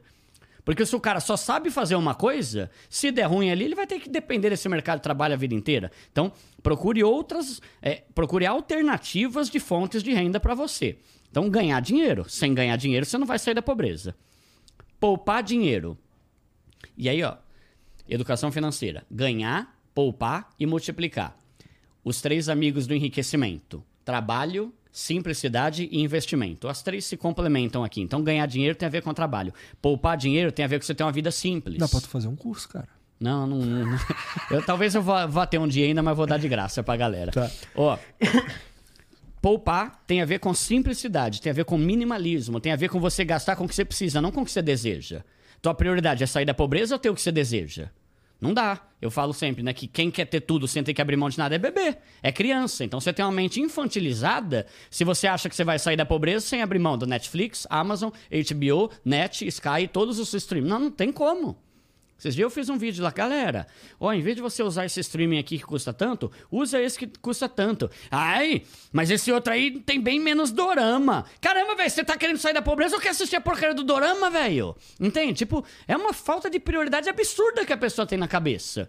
Então, o poupar dinheiro tem a ver com ser simples, minimalismo, viver com menos. E é o que a gente tá falando da camiseta. Mano, muitas vezes viver com menos é muito mais fácil. Eu falo pra minha mulher às vezes, né? Amor, às vezes você passa mal pra escolher roupa aí, porque você tem muitas. Olha eu, eu boto essa calça aqui, a camisa, bora! Pra onde? Pra, pra palestra? Vou assim. É pro podcast? Assim, vou pra igreja? É assim. Mano, tá bom. Tipo, pega um modelo aí, ó, camiseta ali, o short tá pronto, né? Só que não, o cara que ele, te- ele quer ter 22 blusas de moletom, Ele quer ter oito calças, ele quer ter sei lá quantas camisetas. Eu até recomendo pra galera, não sei se você já viu, é muito bom, mano. Tem a ver com esse estilo de vida. Tem uma- um documentário na Netflix chama Minimalismo Já. Não conheço. Mano, é muito bom. É tipo uma hora o negócio, já viu? Cara, é dois caras dos Estados Unidos que um começou a viver com menos e ele tinha um amigo que tava com depressão, tava meio triste, sei lá, que tava passando um perrengue lá, e ele falou pro amigo dele, cara, vem cá, eu comecei a viver desse jeito e, mano, você não sabe como tem sido libertador na minha vida viver desse jeito. Que jeito? Com menos. Para de querer ter tudo, 500 mil coisas. Aí o cara falou, beleza, eu vou tentar. Aí o que, que ele fez? Ele encaixotou tudo que ele tinha no apartamento dele, tudo. Acho que deu, sei lá, 32 caixas. Aí ele falou assim, mano, eu vou ver quantas dessas caixas eu preciso nas próximas semanas. Aí eu não lembro, assiste lá, né? Mas acho que quatro semanas depois ele tinha usado, tipo, o conteúdo de três caixas. E 29 caixas ele nem abriu. Aí os caras fazem um cálculo, mano, olha que absurdo. As casas dos Estados Unidos têm, em média, 300 mil itens. Contando tudo: sofá, tele... geladeira, copo, talher, né? 300 mil. Aí o cara, ele começou a perceber que ter menos é muito mais gostoso, é muito mais leve a vida. Sabe, é menos roupa pra lavar o tempo todo, sabe? Você abre sofá, a porta ali, tem camisa preta, uma branca, uma cinza, um jeans, outro. Claro que pra mulher é diferente isso, mas tem mulheres minimalistas que também falam, dá pra você viver, ter de tudo, mas ter o essencial. E por causa dessa cultura da propaganda, que o objetivo da propaganda é mostrar pra gente que a gente tem que ter algo que a gente não precisa, a gente compra coisa o tempo todo. Aí você vai pegar esses aplicativos da Shein, da Shopee, da AliExpress, você vê E aqueles... é uma perdição do caralho Muito. isso daí, meu irmão. Principalmente porque tudo é bonito. Aí quando E chega na tua barato, casa... mané. aí quando chega na tua casa, parece uma... Eu já me fudi várias vezes disso daí. Eu- Comprei umas paradas também. chegou aqui, era uma merda. Comprei um troço pra limpar A teclado. calça acaba aqui, né? Isso. Roupa eu nunca comprei, porque é, tenho medo. Assim, a chance de vir errado é muito grande. Os caras erram demais, né, mano? É. E- mas assim, já comprei umas paradas que quando chegou eu. pff, caralho, que merda, hein, cara? que que Puta comprei que pariu. É foda, isso daí na madrugada é um veneno, meu irmão. É, não fica é. na madrugada no ah, celular, eu tô sem não. dormir, desinstala É. isso aí, né? Veneno. Quer ver outra coisa que é ruim? Aqueles e-mail marketing, que você abre teu e-mail, tem e-mail lá da Americana, Casas Bahia, ma- nossa, e os caras, hoje em dia tem todo aquele negócio de que os caras ouvem o que a gente fala durante o dia, e quando você abre o teu computador, tá exatamente o que você quer. Desinstala. Desinstala o aplicativo, cancela os e-mail marketing. Quer ver outra coisa também que eu fiz, que foi muito boa? Olha que interessante, Igor. Eu sou um cara bem simples, não tenho grandes pretensões, que eu quero construir minha casa, que eu já comecei, vai ter piscina e churrasqueira. Osasco ou em Não, agora em Alphaville? Cajamar. Cajamar, não. Alphaville eu não gosto. Esse dia um cara falou, é impossível você não gostar de Alphaville. Caramba, velho, tem que gostar do Alphaville, mano. Eu não gosto, né? Mas é isso aí. Só que olha só, eu não sonho com ostentação, esses bagulho, nada. Sou totalmente desapegado. Só que eu comecei a seguir um cara que o cara é famosão e tal, e ele só posta coisa top. Hum. Tipo, hoje eu tô aqui na minha garagem, daí ele dá um acelerão no Porsche, sabe aquele ronco bonito, mano? Você fala, caramba, que delícia, mano. E eu percebi que aquilo tava começando a me mexer, tava começando a mexer comigo. E quando eu vi, eu tava já pensando, calculando quanto que eu tenho que ter pra comprar aquele carro. E aí você vê como a gente é influenciado pela, pela rede social. Tipo, às vezes você tá com o teu sonho ali de deixar de ser pobre, só que você só segue gente fútil que fala de ostentação o tempo inteiro. Tinha, antigamente se falava muito, né? Que nós somos a média das cinco pessoas com quem a gente anda. Só que depois da pandemia, que fechou o cerco aí, né? A gente começou a ser uma média de quem a gente segue. E se você só segue gente imbecil que fala de ostentação, de coisas caríssimas, de coisas que não é pra pobre, você vai sempre ser pobre porque você tá querendo comprar essas coisas na hora errada. O que é um puta paradoxo, É. né? O que é um puta paradoxo. Porque o que acontece? É, eu conheço uns cara é, que tá. Que, que, que- vamos lá. Não é que eu conheço. Mas assim, existem influenciadores que você vê por aí facilmente, né? Que ele teoricamente é, tá falando com pobre, mas ele não parece pobre. Mas é isso. Né? Ah, ele não parece pobre? É por quê? Aí o pobre vendo aquilo, ele, caralho, Uhum. se ele tá falando comigo, que sou pobre. E, porra, eu também quero ser assim, caralho. Sim. Daí eu vou lá meter uma porra de um. É o emocional que eles. eles esses dias eu até fiz uma frase. Talvez nem desconfie. seja. Eu não acho nem que é de maldade, mano, tá ligado? Ah, muitos, é- muitos eu sei que é. É mesmo, é? Porque acontece, mano. É o que eu falei, eu sou um cara normal. E ver o Porsche mexeu comigo. Uhum. Então, assim, eu até falei uma frase lá: desconfie de qualquer pessoa que precisa ter um carrão atrás pra te vender um curso. Porque é um Porra, curso 100%. lixo. É um curso lixo e o cara tá tentando te ganhar por causa do- da Ferrari. Né? Então, assim, se o bagulho é bom, o cara não tem que mexer com o seu emocional, ele tem que mostrar um conteúdo de qualidade. Né? Esse dia eu gravei um vídeo com o Christian Barbosa e ele fala: Cara, hoje em dia qualquer idiota vira coach. Quem é Christian Barbosa? Christian Barbosa é um cara que ele já gravou, ele já tem livro com o, o Gustavo Cerbasi, ele é, um, ele é um dos maiores especialistas de gestão de tempo e produtividade. Tá. Ele tem muita coisa boa, ele é bem legal. Interessante. E ele falou, cara, hoje em dia, ele fez até um corte lá, qualquer idiota vira coach.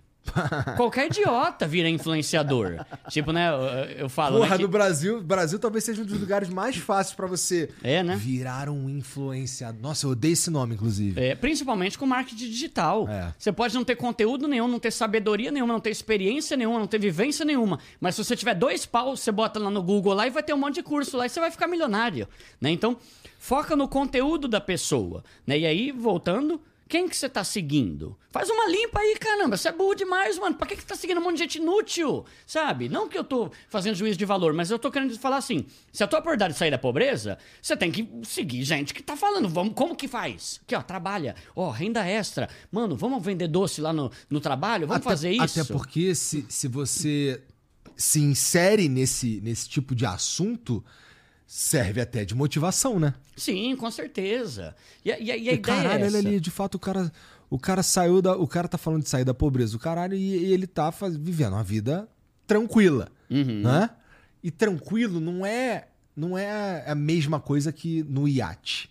Tranquilo é, É. sem dívida. É- é- é- é- tem esse lance, né? Tem na minha opinião. é, cara, eu também sou um cara bem. Ah, acho que simples é a palavra mesmo. Porque a Uhum. única coisa cara que eu tenho mesmo é o meu carro Tá. tá ligado?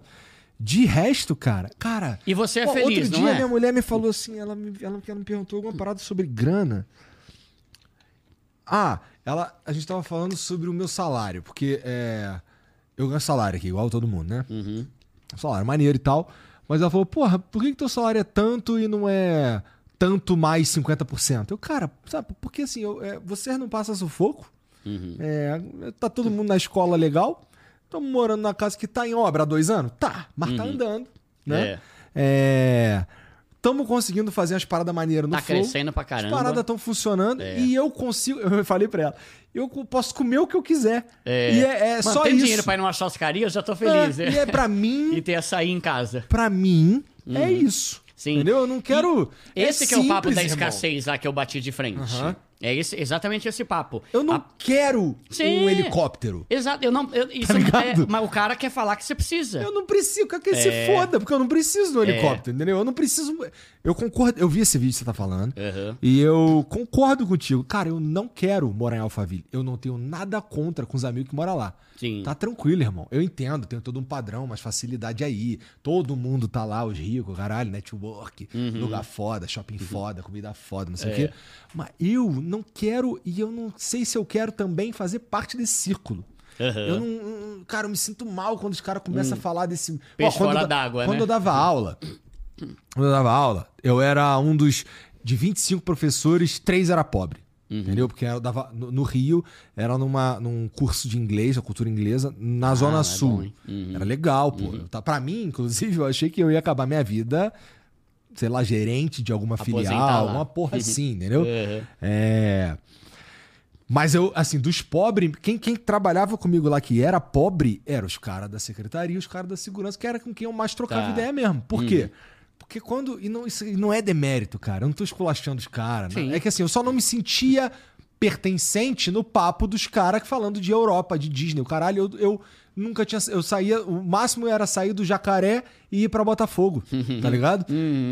Era o máximo. E é da hora, né? E- esse é outro papo. Por exemplo, além do papo de escassez, é esse papo de que se você quer ficar rico, você tem que andar com gente rica. Eu não concordo com isso, porque eu também, cara, minha vida tá mudando, tá- tenho condição de fazer muita coisa hoje.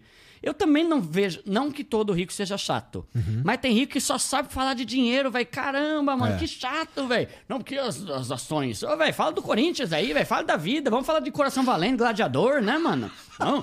Porque você viu que lá na França o presidente aumentou os juros. É, velho, pelo amor de Toda Deus. hora, cara, É, tipo, enche o saco, né? Aham. É, e isso é muito chato. Então, é, é, é um ponto importante esse, né? Mas eu só, eu só fui ter contato. Você falou, é, pra, andar, pra ficar rico é maneiro você ter, andar com gente rica. Cara, eu fui andar com gente rica depois que eu já tava com meus problemas resolvidos.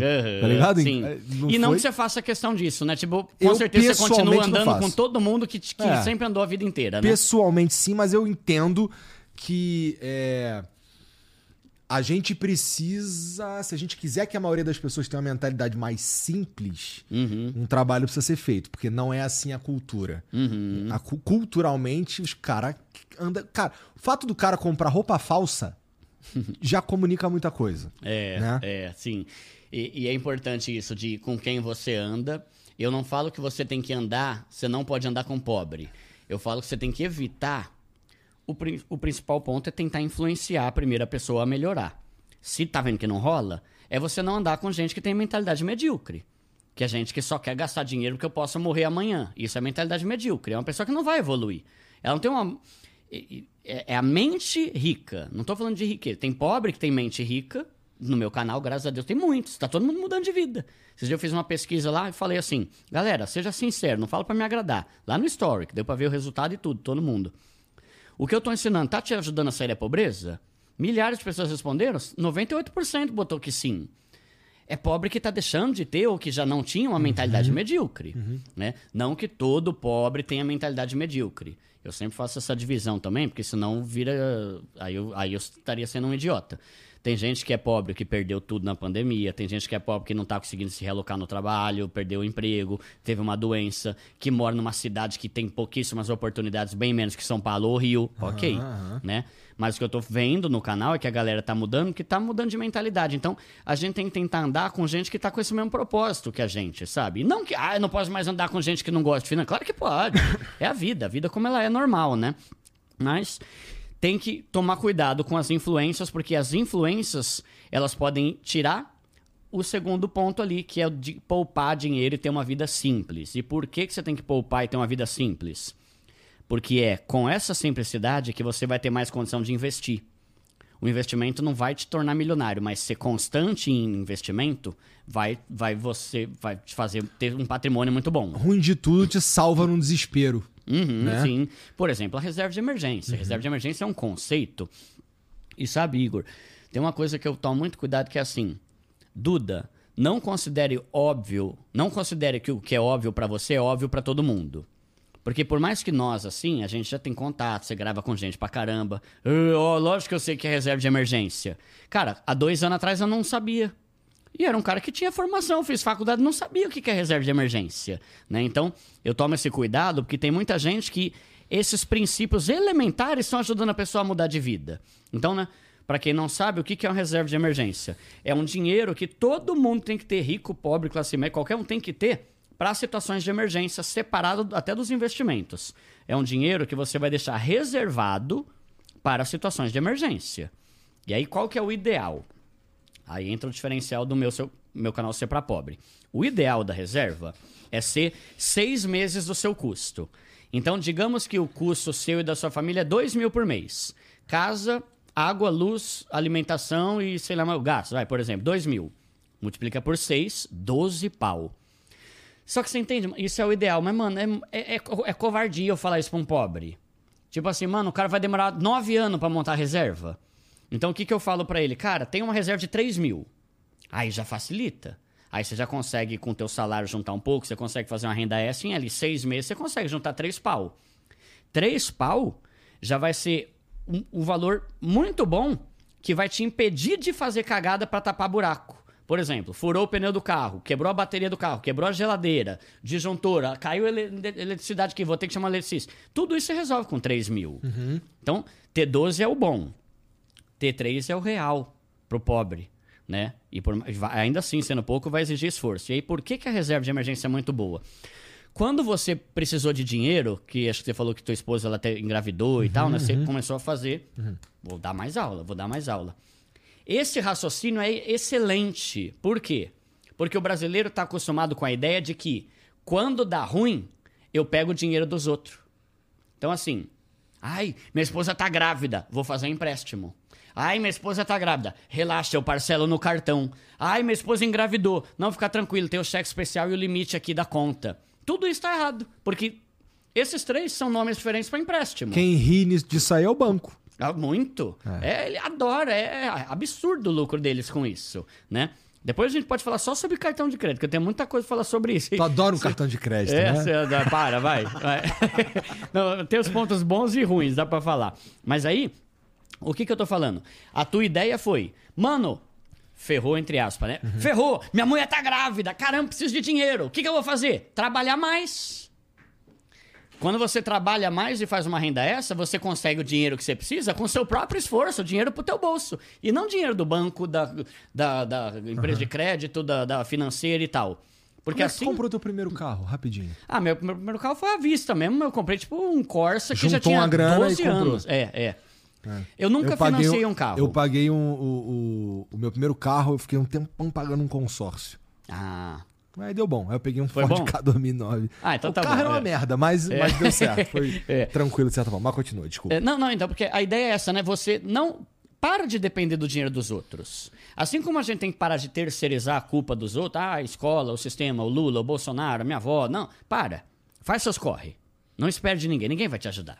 Não adianta. Deveria. O governo deveria ter mais projetos, mas tá, é o que eu falo sempre. Tem gente que já passou Itamar Franco, FHC, Dilma, Lula, Itamar continua reclamando, esperando do presidente, né? Todos os partidos de esquerda eles já foram, continua na nhaca a pessoa e fala que a culpa é do presidente sempre, né? Então, faz seus corre e tá precisando de grana? Corra você mesmo e faz seus, dá seus pulos sem depender de dinheiro dos outros. Porque é o dinheiro dos outros que te prejudica. É pegar empréstimo que te prejudica. Quer ver uma frase que eu odeio quando falam, que é, é o que a gente chama de crença limitante, né? Crença limitante é uma mentira que a gente ouve, ouve, ouve e se torna uma ver- verdade na nossa cabeça. Crença limitante. Coisa de coach. É, é, pior que tem muito mesmo isso aí. Ah, uma das que eu mais ouço. Ah. O pobre não conquista nada se não se endividar. Mentira! Eu nunca me endividei, sempre fui pobre. Eu sempre tive um salário merreca, ganhava 1.500 reais e já tinha coisa pra pagar, um monte de coisa. Nunca usei cartão de crédito. Aí eu falo. falou que foi usar cartão de crédito com, Com 30. 36. É. Há dois anos, né? Ó, o que que eu falo? Você precisa. O, a pessoa, o pobre, ou o rico, ou quem quer que seja, a pessoa que não tem educação financeira, ela não consegue comprar nada sem se endividar. A pessoa que tem consegue. Por quê? Porque a pessoa que não tem educação financeira. E educação financeira não inclui só fórmula, cálculo matemático, inclui muito controle emocional. Isso aqui é fundamental. Você saber, caramba, não é hora. É o que a gente tá falando, do sonho virar pesadelo quando você conquista na hora errada. Não é hora. Hoje eu tenho uma HRV. Quanto tempo eu tive que trabalhar para evoluir do Corsa pro Celta, para depois a Space Fox, aí retrocedi pro Peugeot, aí do Peugeot fui pro Clo- Corsa Classic, depois vendi o Corsa para conseguir quitar meu apartamento, aí dois anos depois minha vida mudou, eu comprei minha HRV. Hoje em dia o moleque tá com 18 anos já quer financiar uma HRV. Não sabe respeitar processo. O cara que não sabe respeitar processo não consegue conquistar nada sem se endividar. O cara que sabe respeitar tem controle emocional, sim. Tanto que naquele livro. E você vê, por isso que eu falei, Igor. Educação financeira é um negócio que tem que ser estudado. A gente precisa aprender sobre educação financeira. Precisa aprender sobre como não ser impulsivo. Como não ser levado por uma propaganda. Tudo isso é controle emocional. Tem o livro lá, esse mesmo livro que eu falei, A Psicologia Financeira. O cara fala, né? O autor, que é um cara multimilionário, inteligentíssimo tal. Ele fala: um cara que tem PhD mestrado, doutorado, caramba, quatro em economia, em Harvard, mas não tem controle emocional, vai ser um desastre financeiro. E o cara que tem um currículozinho tipo o meu, carniça, mas tem controle emocional, vai viver e prosperar cada vez mais. Então, tudo isso tem a ver com finanças também, entende? Não é simplesmente eu saber, ai, Aham, isso e aquilo. claro. É eu me controlar. E a maioria das pessoas não tem esse controle, não tem a, a capacidade de esperar. E aí entra o problema do cartão de crédito. Qual que é a treta do cartão de crédito? Ele permite qualquer pobre comprar qualquer coisa, mesmo sem ter uma cueca furada, mesmo sem ter um real no banco. Ah, eu queria tanto essa TV de 89 polegadas, mas eu não tenho dinheiro. Ah, mas eu tenho um cartão de crédito, eu posso parcelar em 24 vezes. Aí ele começa a parcelar um monte de coisa. O que, que eu penso do cartão entrando nesse assunto, mano? Primeiro lugar, cartão de crédito é um empréstimo. O banco paga e depois você paga para o banco. Existem formas de usar o cartão de crédito com inteligência. Eu uso o cartão de crédito. Só que qual que é o problema? Eu nunca na minha vida usei o cartão porque eu não tinha dinheiro para comprar. Eu uso o cartão porque eu ganho milha. Eu uso o cartão porque eu ganho cashback, porque eu ganho ponto, porque eu ganho benefício, mas não porque eu não tenho dinheiro. É, é aquele negócio que a gente tá falando. O prazer de eu ter o dinheiro para pagar, só que eu tenho a opção de não comprar. Eu posso comprar. Só que se eu fizesse isso lá atrás, eu estaria antes dos 36, eu estaria usando o cartão de crédito para comprar coisas que eu não tinha dinheiro para pagar. E aí você vai lá e parcela. E essa é a perdição. Mano, Igor, eu, eu vou ser o mais sincero possível aqui. Eu sei que tem gente que ama cartão de crédito. Mas, cara, 90% dos pobres que estão saindo da pobreza é gente que quebrou o cartão, mano. E eu não tô demonizando o cartão. Eu só tô falando, cara, as pessoas não sabem usar o cartão.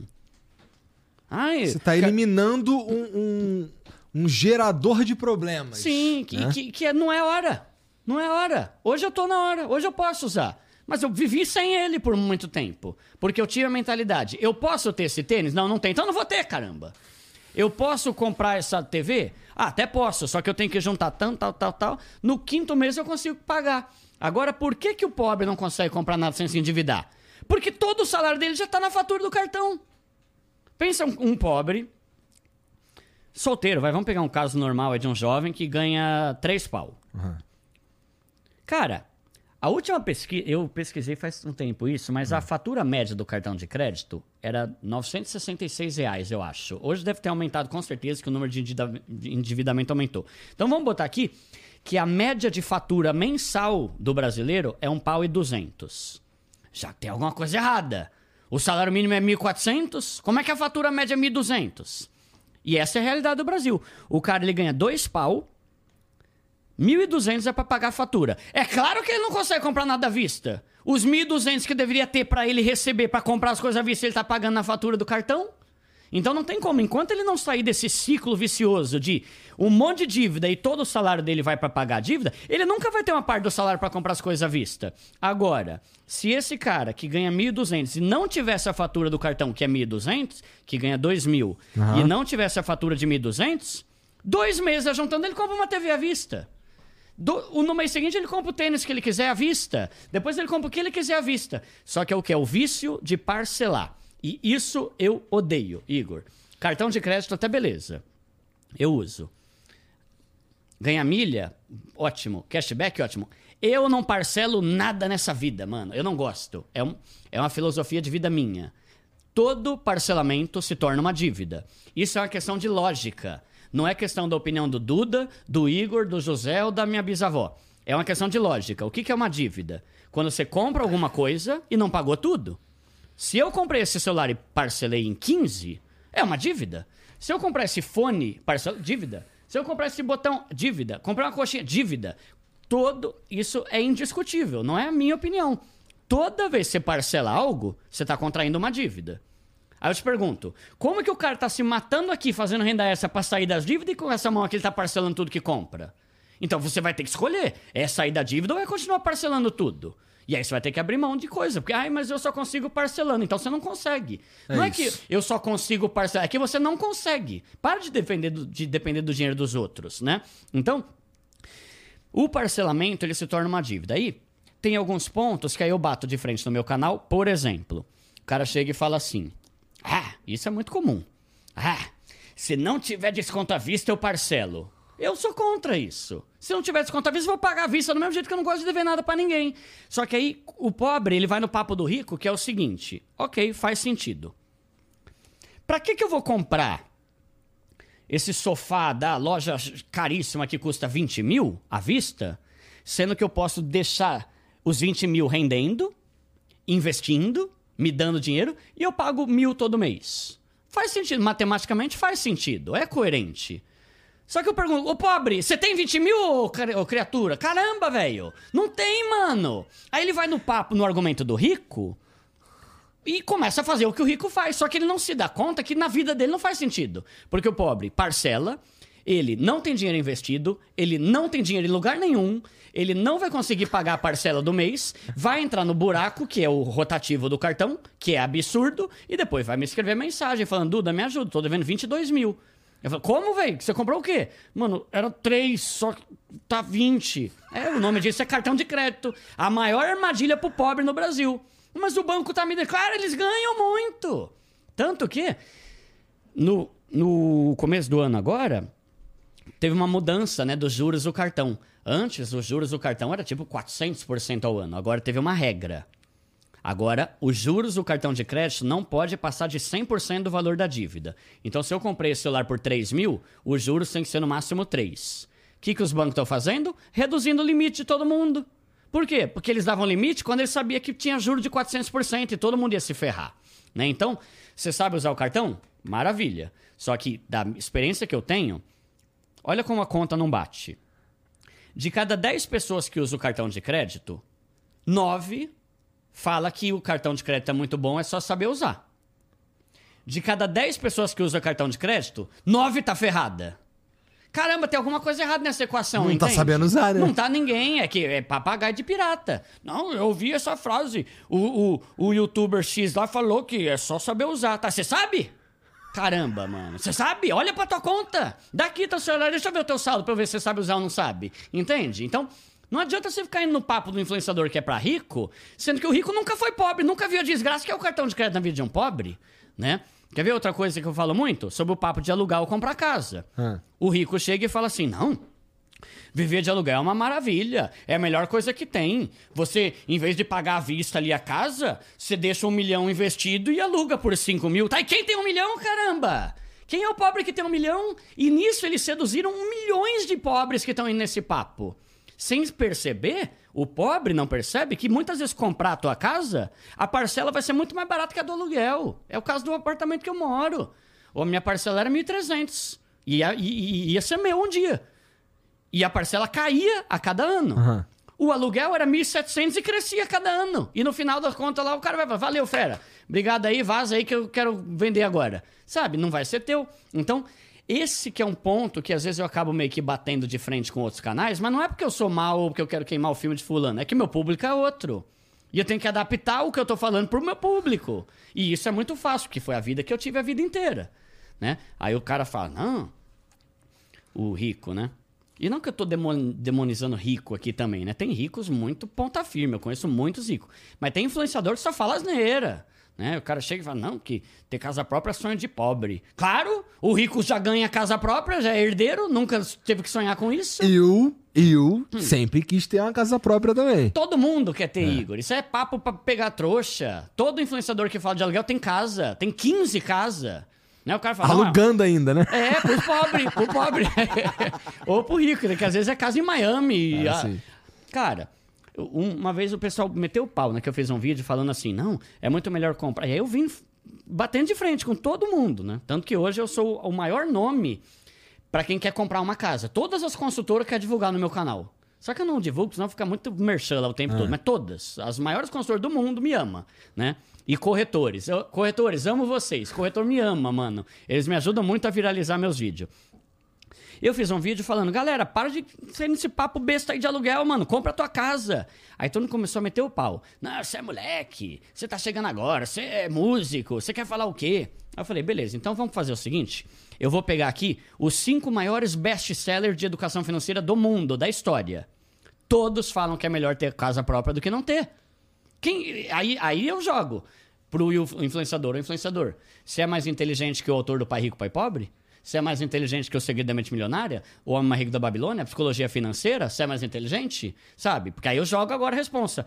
Todo cara que é realmente inteligente, sabe? Todo mundo quer ter uma casa própria, tá? Então, ó, vamos ver. Os Segredos da Mente Milionária. O cara fala assim: pessoas de mentalidade pobre colecionam boletos e contas para pagar. Pessoas de mentalidade rica colecionam imóveis e propriedades, terrenos e propriedades. Então ele tá falando, não é aluga terreno e propriedade, é tem terreno e propriedade. Segredo da mente milionária. Se você for pegar o livro O Homem Mais Rico da Babilônia, que eu acho que é o meu livro preferido de finanças, eu gosto muito daquele livro. O cara fala: Todo homem tem que desejar ter a sua própria casa. Bênçãos recaem sobre aquele que tem o seu próprio lar. Tem o seu próprio lar para dar um lugar de qualidade para você, para sua família e para seus filhos, que é teu. Que é teu. Ele fala isso lá no livro. Vamos pegar agora a psicologia financeira, que é do Morgan Housel, que todo influenciador divulgou esse livro. Nossa, que livro incrível! Só que aí todo mundo ignora o que ele fala no final, né? Ele fala assim, cara, para mim é maravilhoso ter minha própria casa. Eu fiz questão de ter minha própria casa e para mim é muito bom saber que eu tenho algo e que deixa eu e a minha esposa feliz. A gente poderia, felizes, a gente poderia deixar mais investimento, pegar esse dinheiro, provavelmente o cara tem uma casa de milhões, é mó ricão. Uhum. A gente poderia potencializar os resultados dos nossos investimentos. Mas eu prefiro ter a paz de ter minha própria casa. É bom, ele fala exatamente assim: é bom e eu e a minha esposa gostamos que seja assim. Se você quiser discordar, discorda, mas é a opinião dele. Aí você pega o Pai Rico, Pai Pobre. O cara chega lá, que é o maior livro de finanças pessoais da história, tá? Há anos, número um, há muitos anos. O cara, em algum momento lá do livro, ele fala assim: é, casa. É, no capítulo, ele está falando a diferença entre ativo e passivo. Ativo é aquilo que te dá dinheiro e passivo é aquilo que gasta dinheiro. Aí, em determinado momento, ele fala que uma casa é um passivo, porque você vai ter que manutenção, vai ter que arrumar eletricidade, uhum. vai ter que pagar IPTU, um monte de coisa. Aí todo mundo começou a falar que ele era contra a casa própria. Aí ele, no livro seguinte, que acho que chama Cartas do Pai Rico, Pai Pobre, ele volta nesse tema e faz um esclarecimento. Ele fala assim, pessoal, em nenhum momento eu falei que não é para você ter casa própria. Eu só expliquei que ela pode te dar alguns custos. Mas querendo ou não, casa imóvel aqui no Brasil valoriza muito, né? Eu só falei que pode dar uns custo, custos. Eu tenho a minha casa. E eu fiz questão, era um sonho para mim ter minha casa. Em nenhum momento eu falei que você não pode ter. Então, Basta você analisar o seguinte fato: esse influenciador que está falando que é melhor viver de aluguel, ele vive de aluguel? Não. E se você for ver, eu já fiz vídeo no canal, porque aí eu mostrei as imagens dos youtubers mesmo. Eu falei, ó, o fulano, ó aqui, ó. 15 milhões a casa dele. O Cicrana tem aqui, ó, duas casas próprias. O outro tem casa no Alphaville. O outro tem casa no Alphaville em Miami, Barcelona, caramba. E aí vem falar com esse papo. Então, tomar cuidado para você não ser seduzido e eu não tô falando que você não pode seguir esse canal. Você só tem que tomar cuidado, assim. Tenta ca... pegar essas paradas e transformar em algo que tem a ver com a sua pra própria você. realidade. Exato. Porque assim, isso eu acho que é meio que uma, uma coisa que deveria melhorar no YouTube a partir dos influenciadores. Por exemplo, meu canal é para pobre.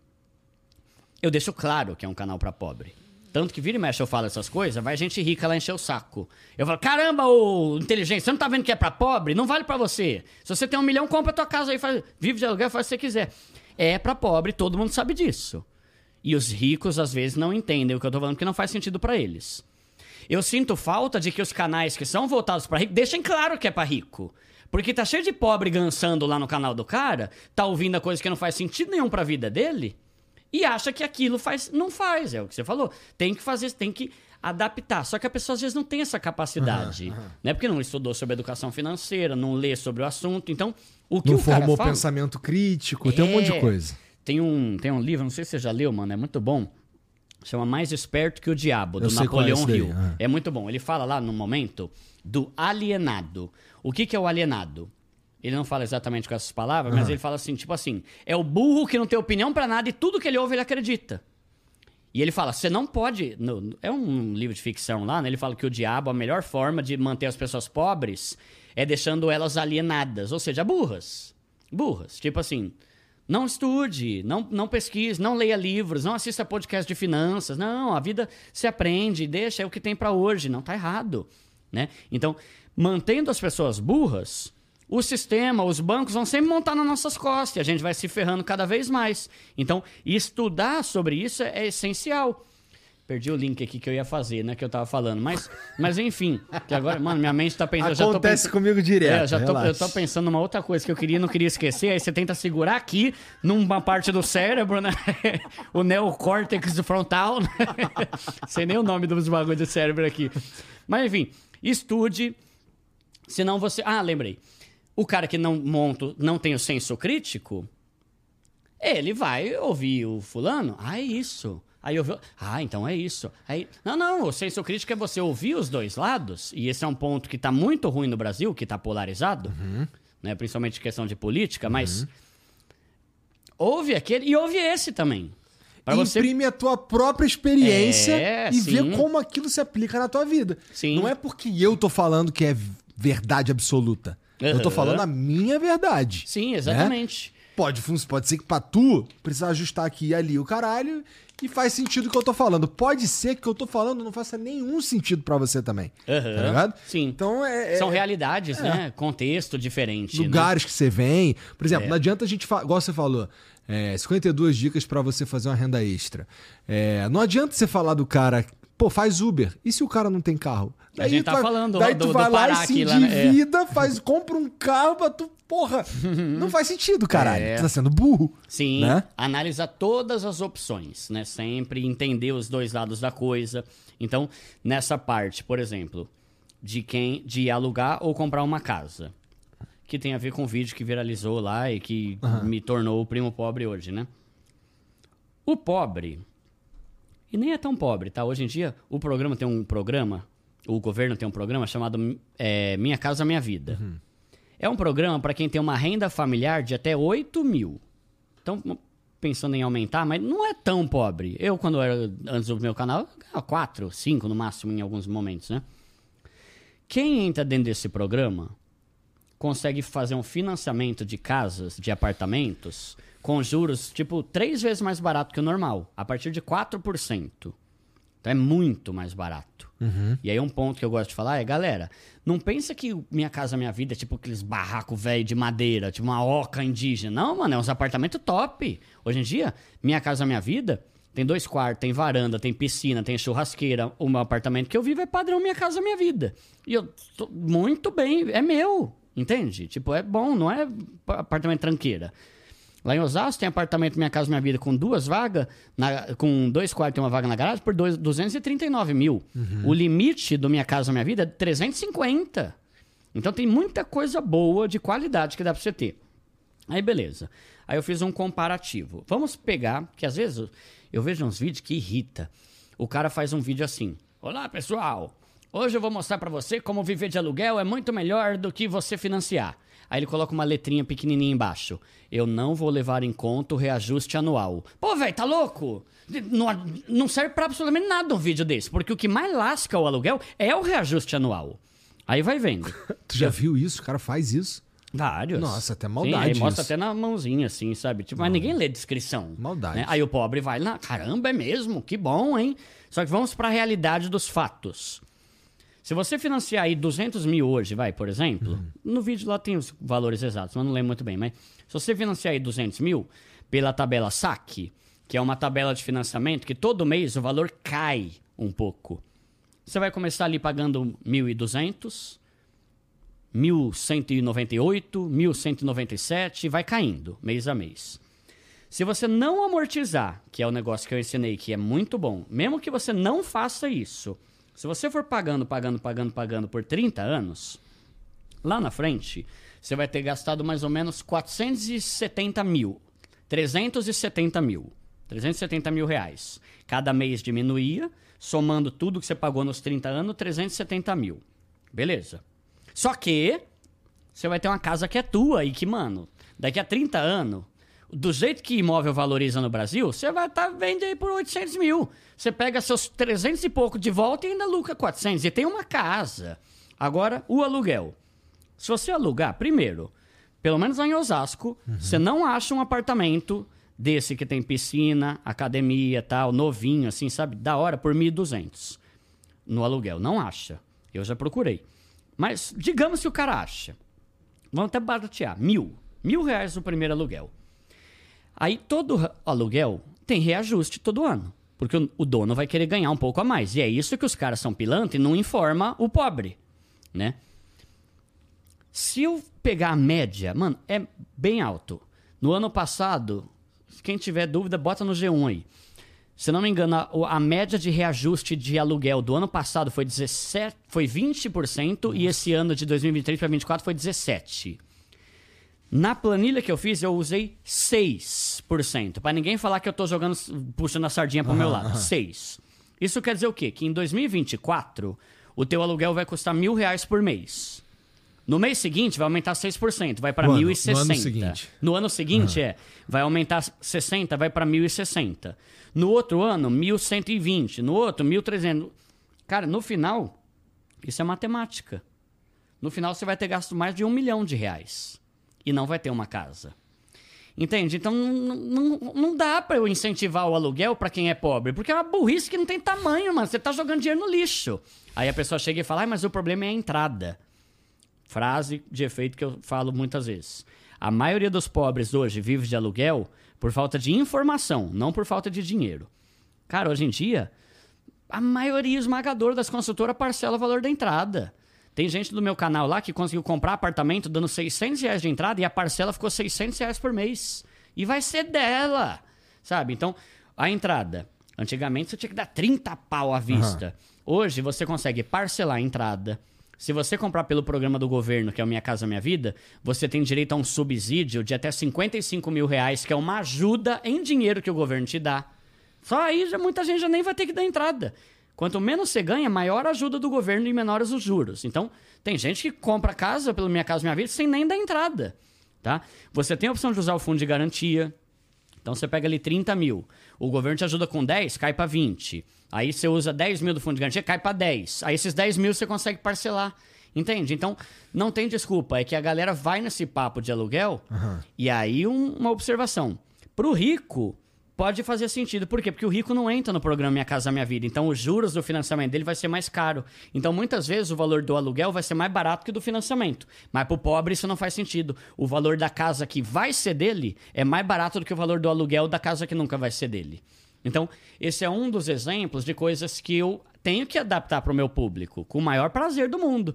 Porque se tem uma coisa que me deixa feliz, é eu ver pobre falando que comprou uma casa é ver gente falando, Duda, consegui quitar graças àquele vídeo seu de amortização. E é só ver nos comentários. A galera tá conseguindo. Não tem melhor coisa que você ter tua casa, sabe? Vem com esse papo.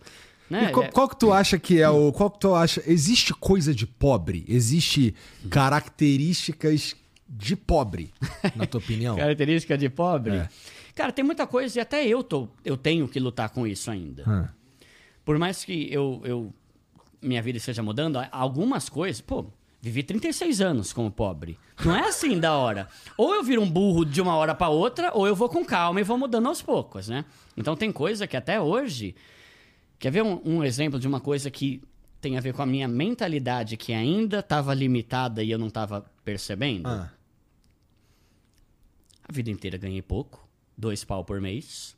Meu canal cresceu, tinha ali um milhão de seguidores vinha uma empresa e falava assim: Duda, você faz um story para mim por dois mil reais? Claro, velho! O quê? Dois mil por um story? Eu trabalhava o mês inteiro, velho, pra ganhar isso aí, velho. Em uma hora eu faço uma story e ganho dois pau. Fazia. Mentalidade de pobre. Eu não tava entendendo que o meu canal tinha um milhão de seguidores.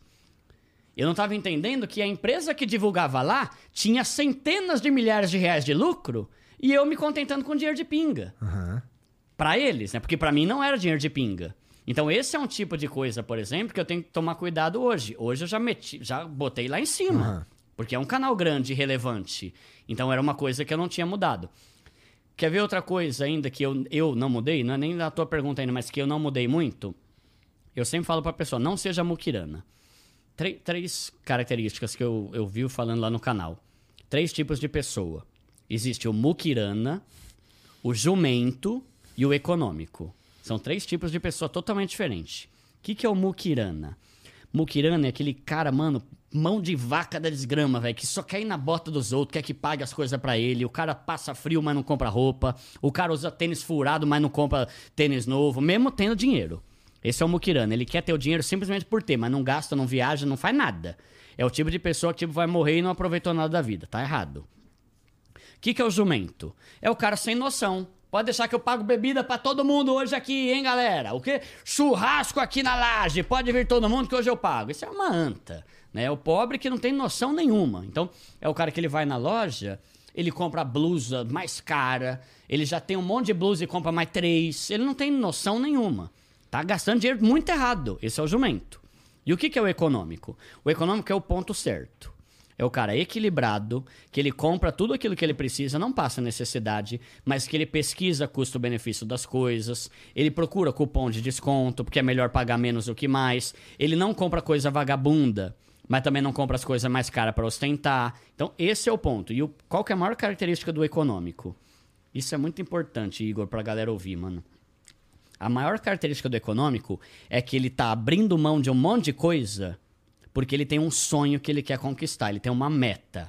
Diferente do Mukirana, o Mukirana ele não gasta nada porque ele é Mukirana.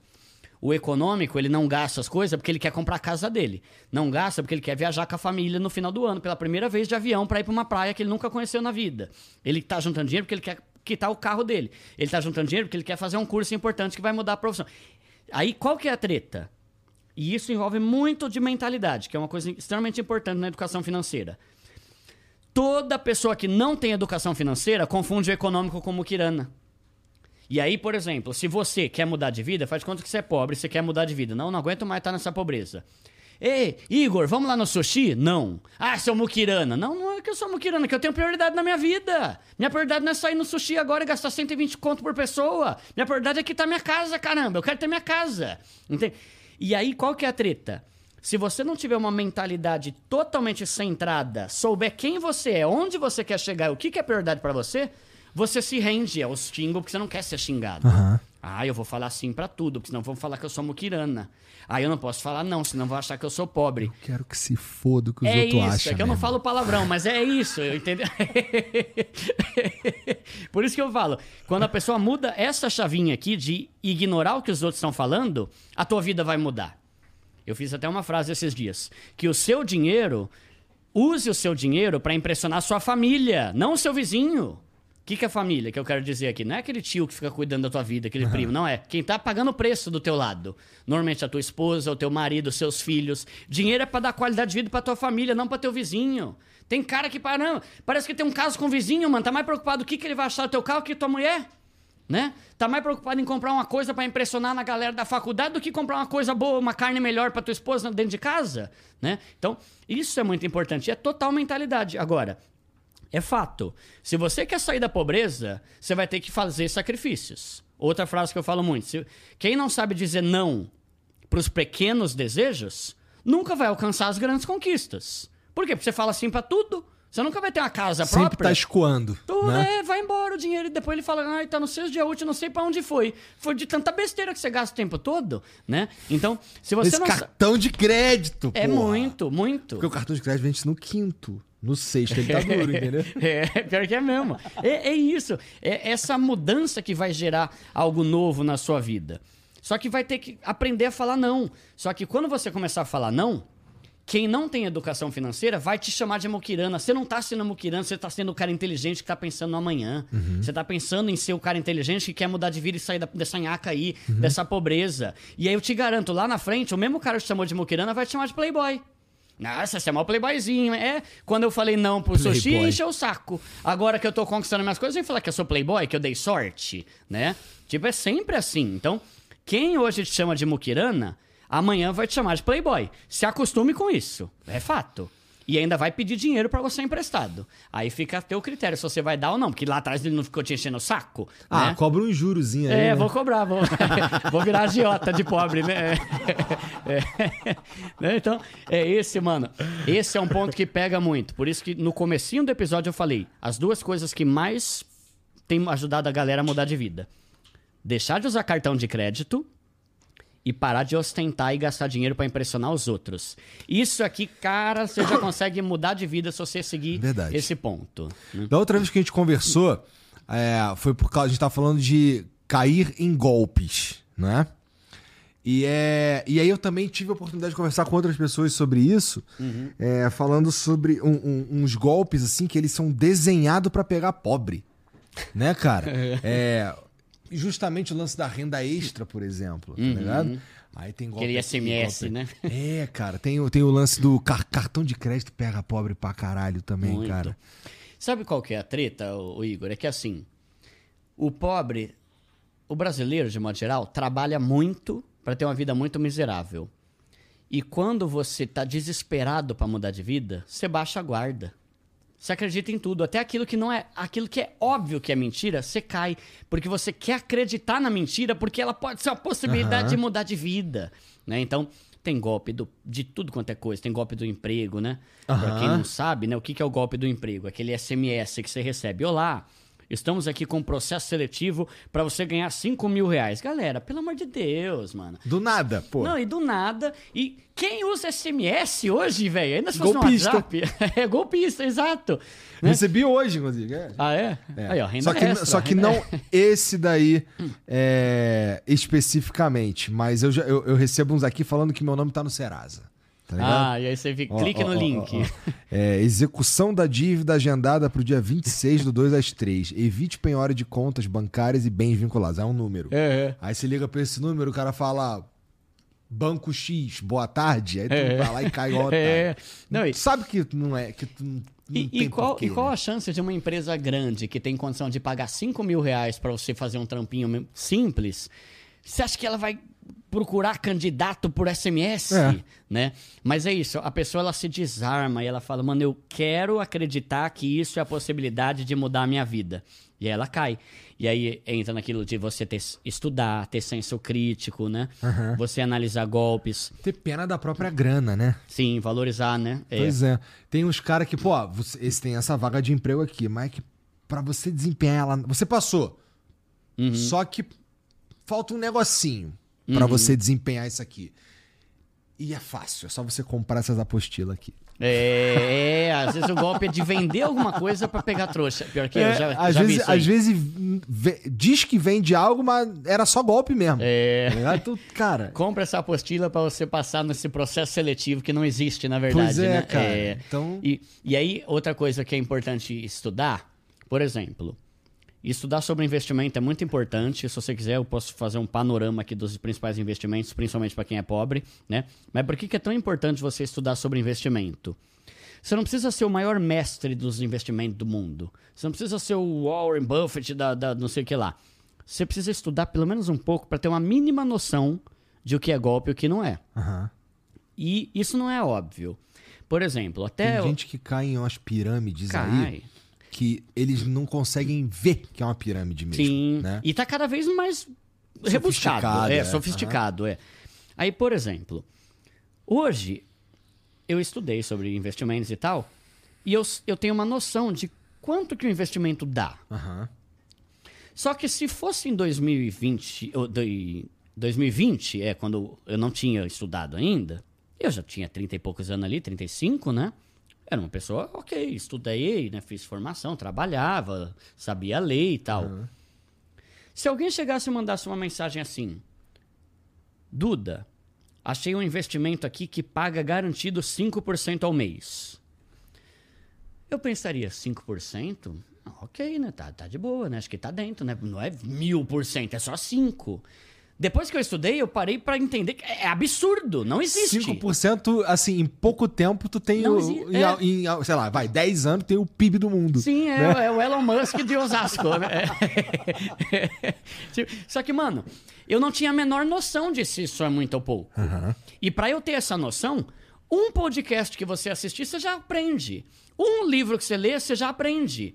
Agora, você percebe que você pode comprar um livro que custa 30 conto, mas ele pode fazer evitar de perder 5 mil reais num golpe? Né? Então, por exemplo, você que está aí em casa, vou fazer uma pergunta.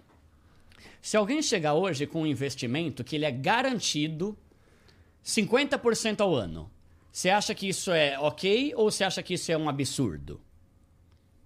Se chegar alguém e falar assim, olha, eu tenho um investimento aqui que ele rende 0,5% ao dia. 0,5, hein? Coisa de pinga. Você acredita ou não? Todos esses são absurdamente improváveis e ridículos. Tipo, é o que você falou. Se isso existisse, daqui a 10 anos você estaria quatrilionário. É. Só que a gente não tem essa noção, porque a gente não tem educação financeira. A gente bota a culpa na escola, no governo, no presidente, mas não estuda. E aí, se cair num golpe, como eu já caí, eu já caí em golpe. Meu primeiro contato com criptomoeda foi com um golpe pirâmide, burro pra caramba, né? né? Juntando um ano, perdido tudo ali naquela desgraça. Tá até hoje um processo. Mulher já foi, fugiu pra Espanha lá e tá lá. Tem um grupo lá com milhares de pessoas lá tentando ganhar a causa, né? Mas é bem difícil, ser bem sincero. Hum? Não tinha noção.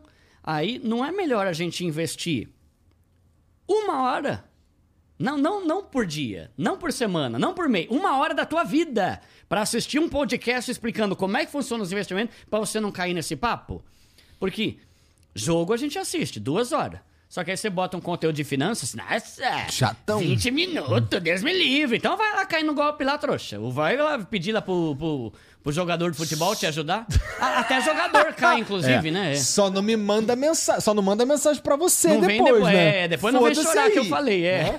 Pois é. É, Então, estudar é muito importante, conhecer é importante, tudo isso tem a ver com conhecimento, tem a ver com senso crítico, tem a ver com a gente não ser pangarezão, mano. Esses dias eu falei, lá, eu po- postei uma frase lá no meu Instagram também. O burro só quer ganhar dinheiro. É, eu quero ganhar dinheiro, eu quero ganhar dinheiro. O inteligente, ele quer ganhar dinheiro e conhecimento. Não tem jeito, cara. Se você só quer ganhar dinheiro, você vai continuar burro. E burro com dinheiro faz burrice.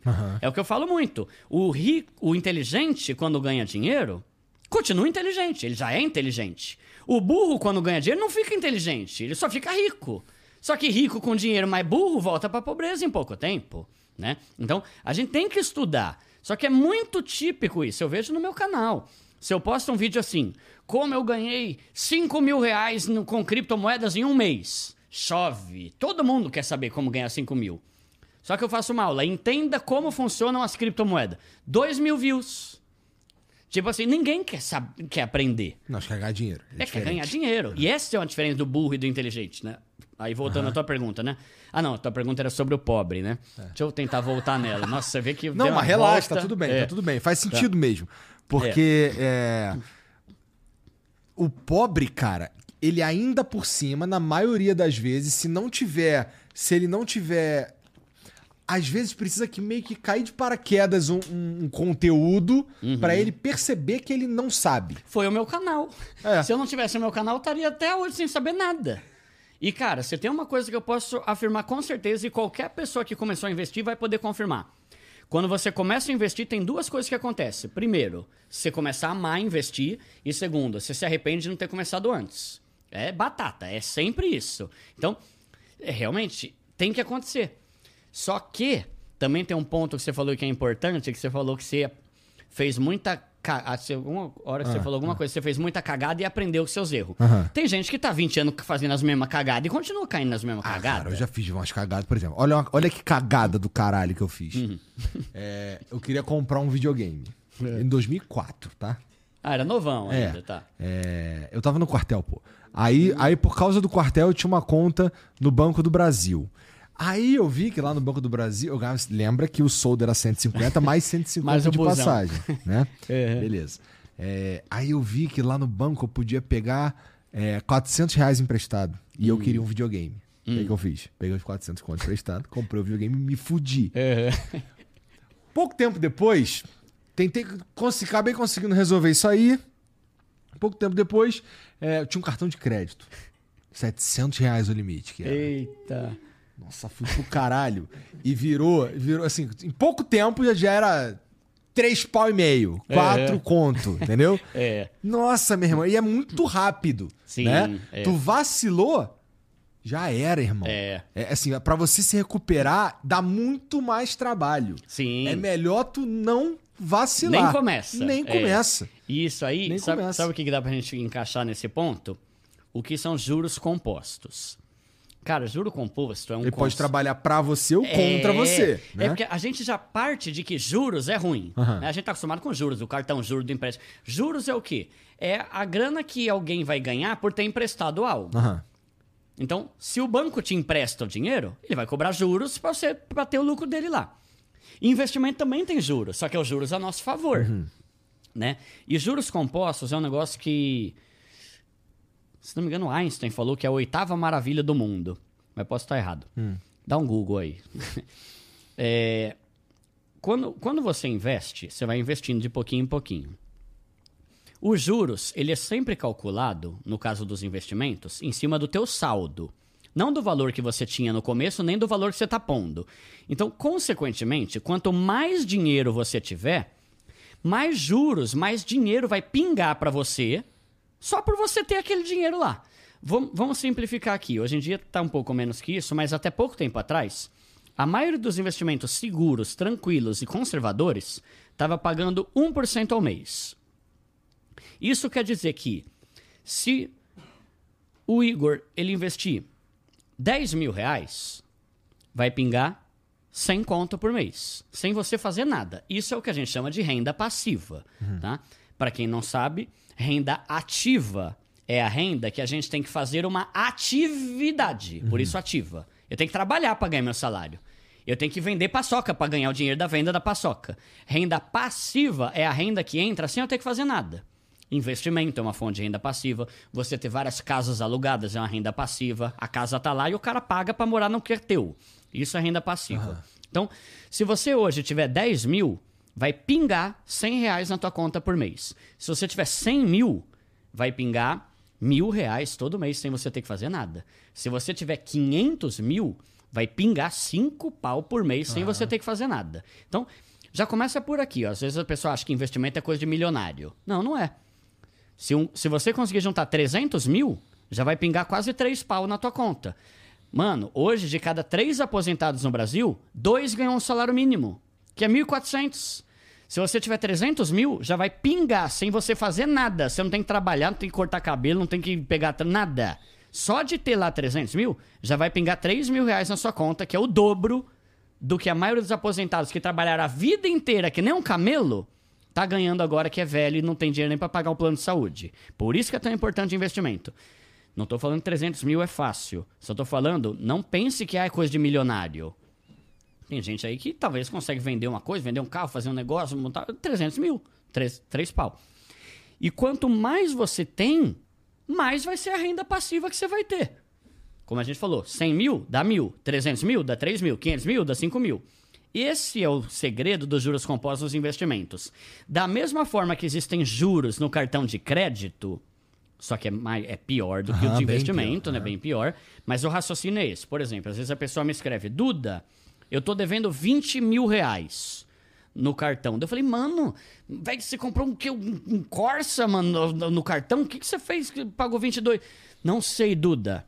Era 2.500 e quando eu fui ver, hoje tá 30 mil, tá 20 mil. Isso é o juro composto. Você não paga, não paga, não paga, cada vez mais o preju é maior. A mesma a coisa acontece aqui no mundo dos investimentos.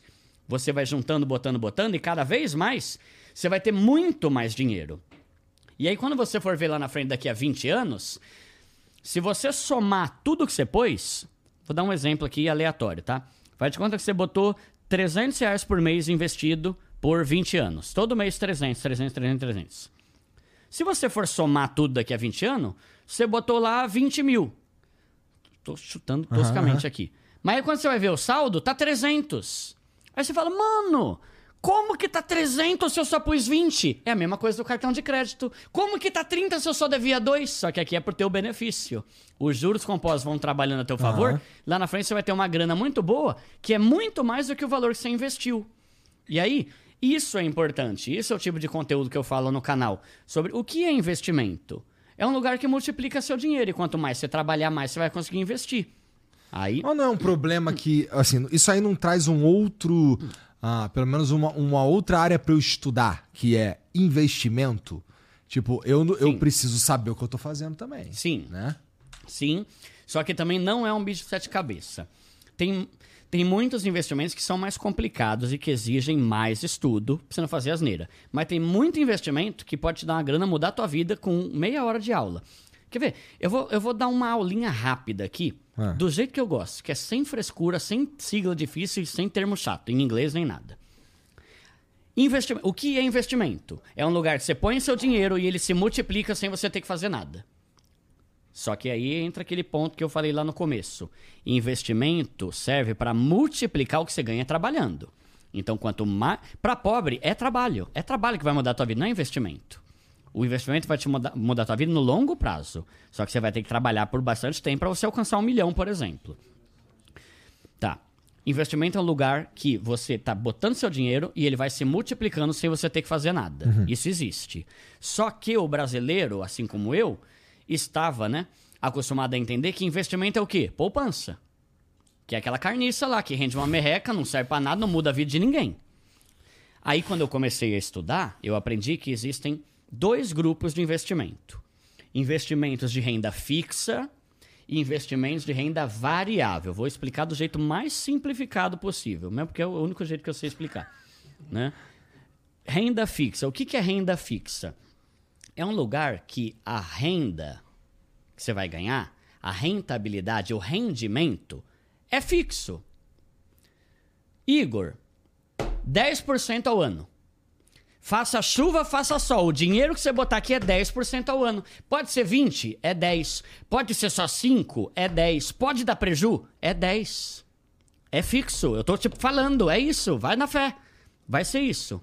E aí, esse é o tipo de investimento para quem é conservador, que quer segurança, que não quer correr riscos.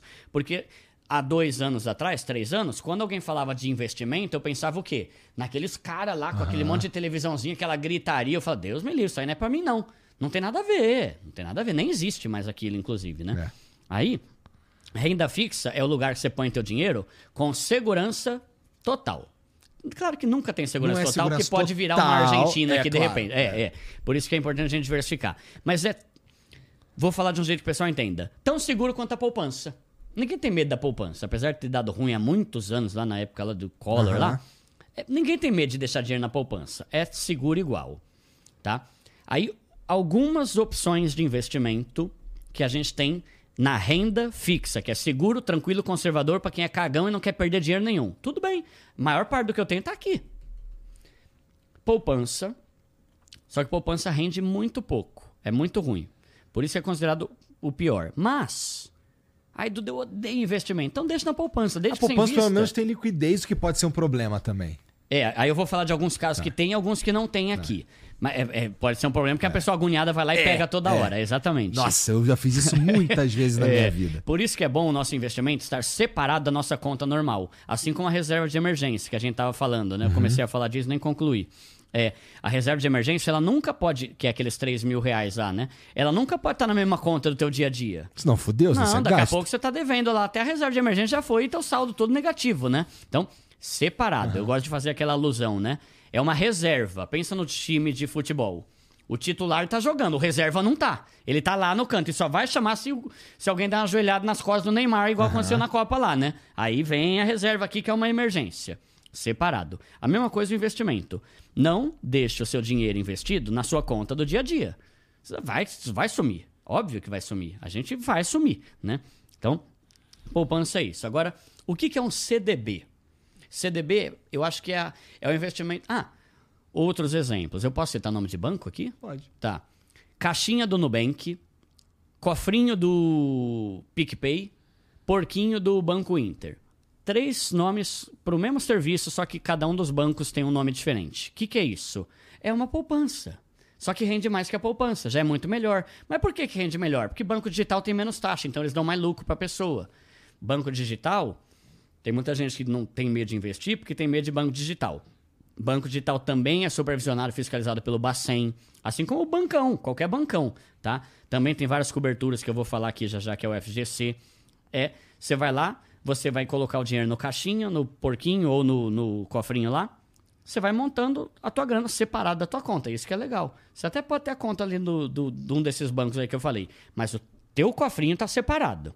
E ali você vai botando, ele vai se acumulando tudo num lugar só. Uhum. Igualzinho a poupança, só que rende bem mais e é identicamente segura quanto a poupança. CDB. O que, que é um CDB? CDB é quando você empresta dinheiro para o banco e depois o banco te devolve com lucro em cima. E aí aqui Tem muita gente que pensa, eita, mas peraí, isso aí tá com cara de golpe. O banco tá pedindo dinheiro emprestado? O banco é multimilionário? Pra que, que ele precisa do meu dinheiro? Não, não sou trouxa, não. Ouço muito isso. Isso aí é golpe, isso é pirâmide. Não, galera.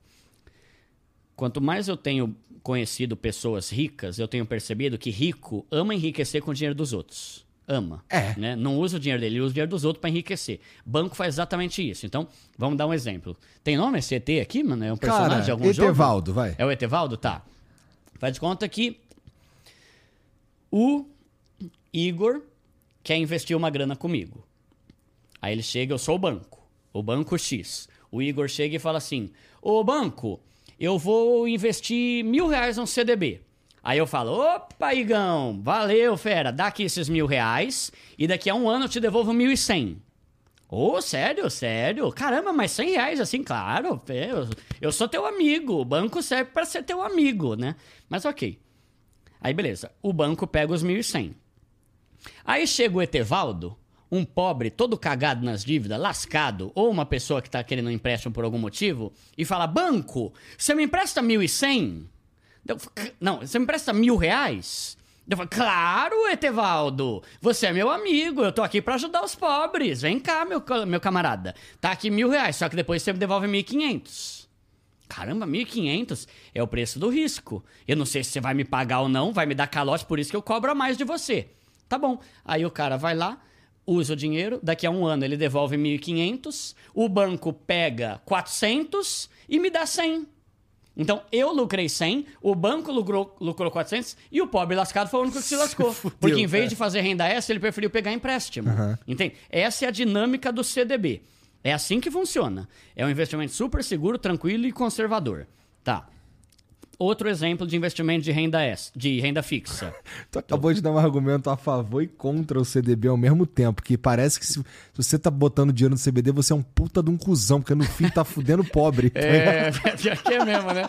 Alguém tem que se Mas lascar que pra não ganhar, né? necessariamente, não, é, não é necessariamente assim. Mas é o Mas CDB. vai acontecer de qualquer Ah, forma. é. Sempre vai ter gente pedindo dinheiro pro banco, É. né? Então, a gente. Você percebe que quando a gente vira investidor, a gente dá um giro tre Aham, 300 aham. 180, na verdade, né? Eu deixo de ser o pobre lascado que pede dinheiro emprestado e eu passo a ser o pobre que, ainda que não é rico, tá começando a investir pro banco su- arrancar o couro Aham, do pobre. Mas eu tô aqui começando a ganhar dinheiro. Isso é justo? Não sei, só sei que eu prefiro estar desse lado do que desse. Sim. Né? Então a gente começa a investir aos poucos e isso é o CDB. Tá. Vou dar outro exemplo agora. Tesouro Direto. Tesouro Direto ele é considerado o investimento mais seguro do Brasil. Mais do que qualquer outro. Mais do que poupança, CDB, qualquer um. Por quê? Tesouro Direto é quando você... É o mesmo raciocínio do banco, só que agora em vez de emprestar dinheiro pro banco... Empresta pro Estado. Eu empresto governo. pro Estado, empresto pro governo. Mas para que, que o governo precisa disso? Eles fazem dinheiro, eles vão investir ou vão usar, corromper, sei lá o que vão fazer com essa coisa aí, né? mas eles vão te devolver depois. Ah, mas o governo vai me devolver? Vai. Por quê? Porque o governo é quem emite dinheiro.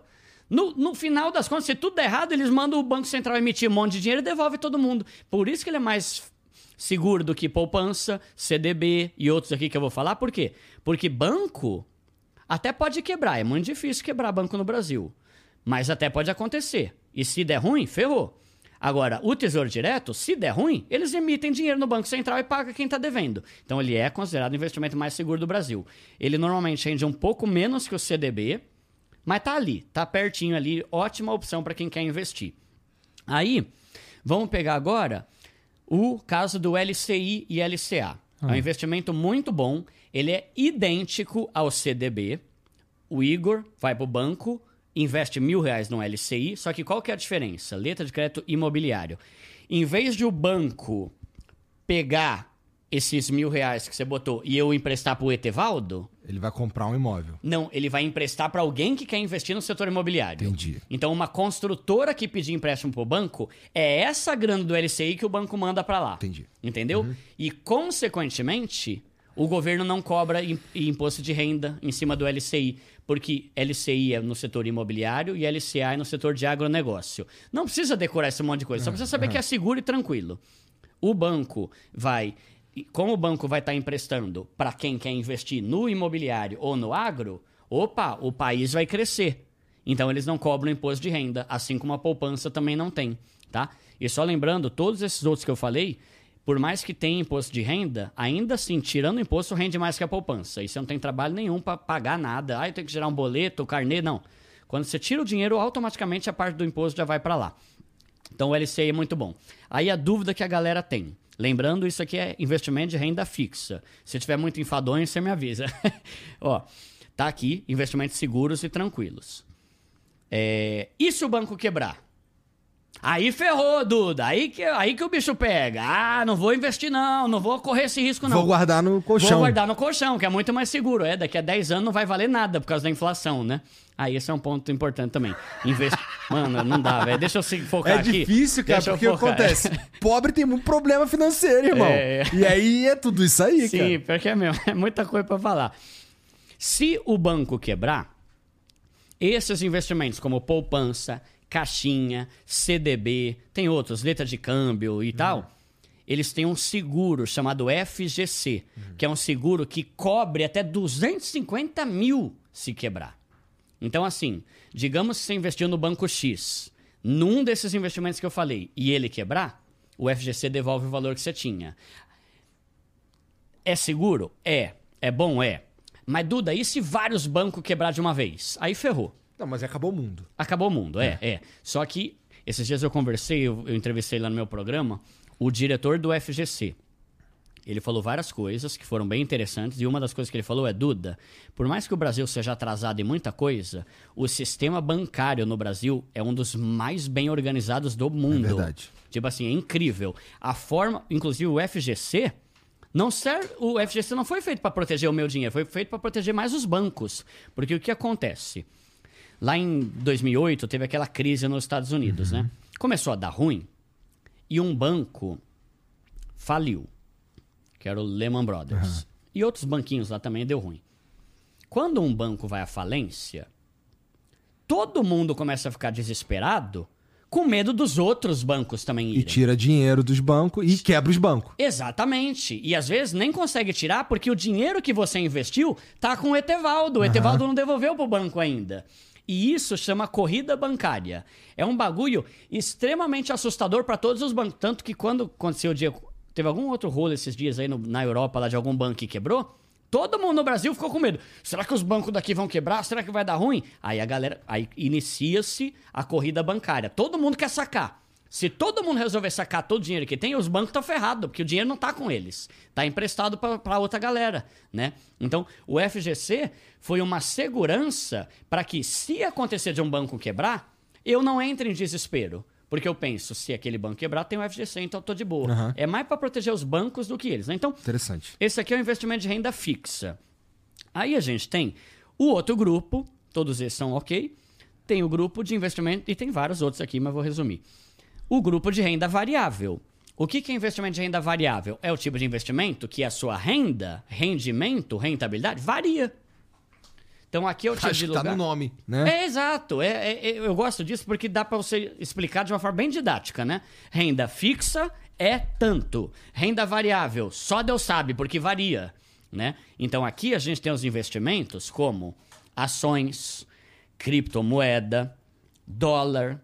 Olha o dólar, por exemplo. Eu acho muito importante a gente ter dólar na carteira para não ter só reais. Porque também de que, que adianta a gente ter um monte de investimento em reais, só que o real dá ruim, que nem aconteceu na Argentina. Aham. Aí ferrou, até quem é milionário se ferrou nessa, né? Então ter dólar. O dólar, você vê na notícia, dólar bateu R$ 5,60. Caramba! Dólar caiu para 5,40, 4,90. É renda variável. Ouro, a mesma coisa. Então, esse tipo de investimento exige muito mais estudo, porque aqui você bota e você tem a garantia de que no final do prazo vai dar bom e pronto. É, Você não tem prejuízo aqui. Aí se eu perder, não, não perde. É promessa, é dívida e tem o FGC para cobrir ali. Agora aqui, por exemplo, quando você investe numa ação, ai, eu vou investir nas ações da Coca-Cola. Porque eu acredito que a Coca-Cola é muito boa. Beleza, vai lá e investe. Se der uma pandemia, ah, e aí o que é uma ação? É quando você bota dinheiro de uma empresa acreditando que ela vai valorizar. E aí, se a empresa dobrar, o dinheiro que você tem dobra. Simplificando aqui. Só que este mercado é, é o que chamam de risco sistêmico e não sistêmico, né? Mas imagina assim, se der uma pandemia, alguns tipos de empresa vão se dar mal. Outros vão se dar bem. Outros vão se dar bem, exato. E, e aí, por isso que eu tô falando aqui, você tem que estudar para saber uhum. onde é que você tá botando teu dinheiro. Coca-Cola é maravilhosa? É. Ah, eu vou investir no petróleo, é uma maravilha? É. Só que se der uma guerra, se der um negócio da Ucrânia, não sei o que lá, pode ter altas oscilações a ponto de você ver aqui, caramba, velho, eu tinha botado mil reais, tá 700, perdi 300. Porque varia. Uhum. Então, esse mercado é para quem estuda e para quem tem estômago. Se você é o tipo de cara cagão que se desespere, ah, vou vender, vou vender porque caiu, não é para você. Não tem jeito. Só que qual que é a diferença dos dois? Aqui, a sua rentabilidade é fixa, é 10% e ponto final. Aqui, você pode perder, mas pode ganhar absurdamente. Pode ganhar muito em alguns aspectos, por exemplo. Teve ações no ano passado que valorizaram mais de 100%. 10 vezes mais do que quem botou no CDB. Só que também teve ações do varejo que despencaram 50. Então, quem botou mil, no final do ano estava com 500. Vamos pegar a criptomoeda. A criptomoeda é um negócio muito louco. Eu falo, não tem nenhum investimento que me empolga tanto quanto cripto. Só que precisa de estudo, porque é um bagulho que é absurdo. Por exemplo. Mas também é, porra, tu tem que ter estômago. Tem muito. É, é, é, é, alt, é de alta volatilidade. Né? É oscilações O que, que, que, é mais volátil que criptomoeda? Mais volátil que cripto? Cara, de, ó, se a gente for pegar aqui ações, não é mais. Uhum. Fundo imobiliário não é mais. Fundo de investimento não é mais. Ouro não é mais. Dólar não é mais. talvez seja o mais volátil. Eu acho que todos. é o mais, é. é. Porque aqui, por mais que também tenha esse risco em ações, vamos pegar um caso das ações das americanas. Uhum entra naquele negócio. Existem riscos e por mais que a empresa seja muito boa, alguém lá dentro pode fazer uma cagada que vai ferrar todo mundo. Sim. Foi o que aconteceu. Quem imaginaria que as americanas ia dar ruim? Pô, baita empresa, vou comprar ações aqui. De repente descobriu que um cara lá tava fazendo asneiro e ficou um rombo de bilhões. Todo mundo perdeu muita grana, porque é renda variável. Existem muitos fatores que podem influenciar nisso. Aí você pega, por exemplo, criptomoeda eu diversifico. Esse é um princípio de, de, de investimentos, que é o quê? Você tem um pouco de dinheiro em cada coisa. Não tenha só aqui. A não ser que você não queira. Não, Duda, eu tô feliz. 10% tá bom, não quero mais nada. Tá bom. Só que se você quer uma rentabilidade maior, você vai ter que vir para um negócio que é mais arriscado, que é o que a gente chama de prêmio de risco. É o prêmio que você ganha por aceitar correr o risco. Só que se der ruim, não reclama, porque você aceitou o risco, né? Então, vamos pegar os investimentos que eu fiz no ano passado. Os meus investimentos de renda fixa renderam em média 12%, que foi um ótimo ano para renda fixa no ano passado. Os meus investimentos na Inco, que é uma plataforma de investimento de renda de investimento no setor imobiliário, teve uma rentabilidade de 19,5%. Maravilha. Os meus investimentos em ações, cara, girou ali, foi. Eu não, eu não sou especialista em ações, não tenho tempo para acompanhar. Então foi ok, deve ter dado 16%, eu acho. Não me lembro. Agora, o meu investimento em criptomoeda. Bitcoin, que eu gosto de investir todo mês. 170% em um ano. Porra. 17 vezes mais que o CDB. Solana, que é uma das cinco principais criptos do mundo. 900% em um ano. 90 vezes mais, aí você imagina a minha tristeza, né? Porque se eu tivesse botado 100 mil, eu teria quase um milhão no final é, do ano. Tá bom, mas se é, dá ruim? É, exato. Quer voltar é, a ser pobre, é, fudido, e aí? Aí lascou. Isso que é treta. Você tem que ter estômago aqui, porque não é simplesmente a tristeza de perder. É a tristeza de poder ter ganhado mais e não ganhar. Uhum. Porque não tem como prever. Só que aí tem um ponto que é importante aqui. Esses investimentos não é igual ao jogo de azar. Por quê? Porque aqui eu tenho critérios que podem ser observados e apesar de uma pandemia poder ferrar todos os meus planos, tem alguns critérios. Tem muita gente que não investe aqui porque acha que é jogo de azar. Você jogar um dado, você não tem noção nenhuma se vai cair um, dois, três, quatro, cinco ou seis. Aqui você tem noção. Os planos que a Apple está fazendo tem uma tendência dela crescer mais? A Petrobras, será que tem a tendência dela crescer mais? Se eu investir nesses fundos imobiliários que tem o galpão da Magazine Luiza, Renner e Mercado Livre, é tendência a. Por exemplo, se eu investir na indústria de papel, esse dia eu estava pensando sobre isso. Hum. Poxa, mas eu vou investir numa indústria de papel? Mas quase não se usa mais caderno hoje em dia? Não, só que hoje em dia todo mundo compra tudo pela internet. E tudo que você compra pela internet vem numa caixa de papel. Então, é um mercado que continua sendo promissor. Então, aqui eu tenho algumas ideias de se e quanto mais eu estudar, mais assertivo, né? Mais eu vou acertar a escolha do meu investimento nessa parte. Só que tem que ter estudo e tem que ter a, a- você tem que aceitar. Aham. Corre risco. Então por isso que eu gosto, existem três perfis de investidor. Conservador, Tudo tem três. é, isso não fui eu que inventei, esse aqui. É. Ó, tem a água líquida, sólida e gasosa. Ó, o perfil conservador é o cara que não quer correr risco nenhum. Esse cara tem que botar tudo na renda fixa. Poupança, caixinha, CDB, LC, LCA, Tesouro Direto. Acabou. Tem o perfil moderado, que é o meu. A maioria tá na renda fixa.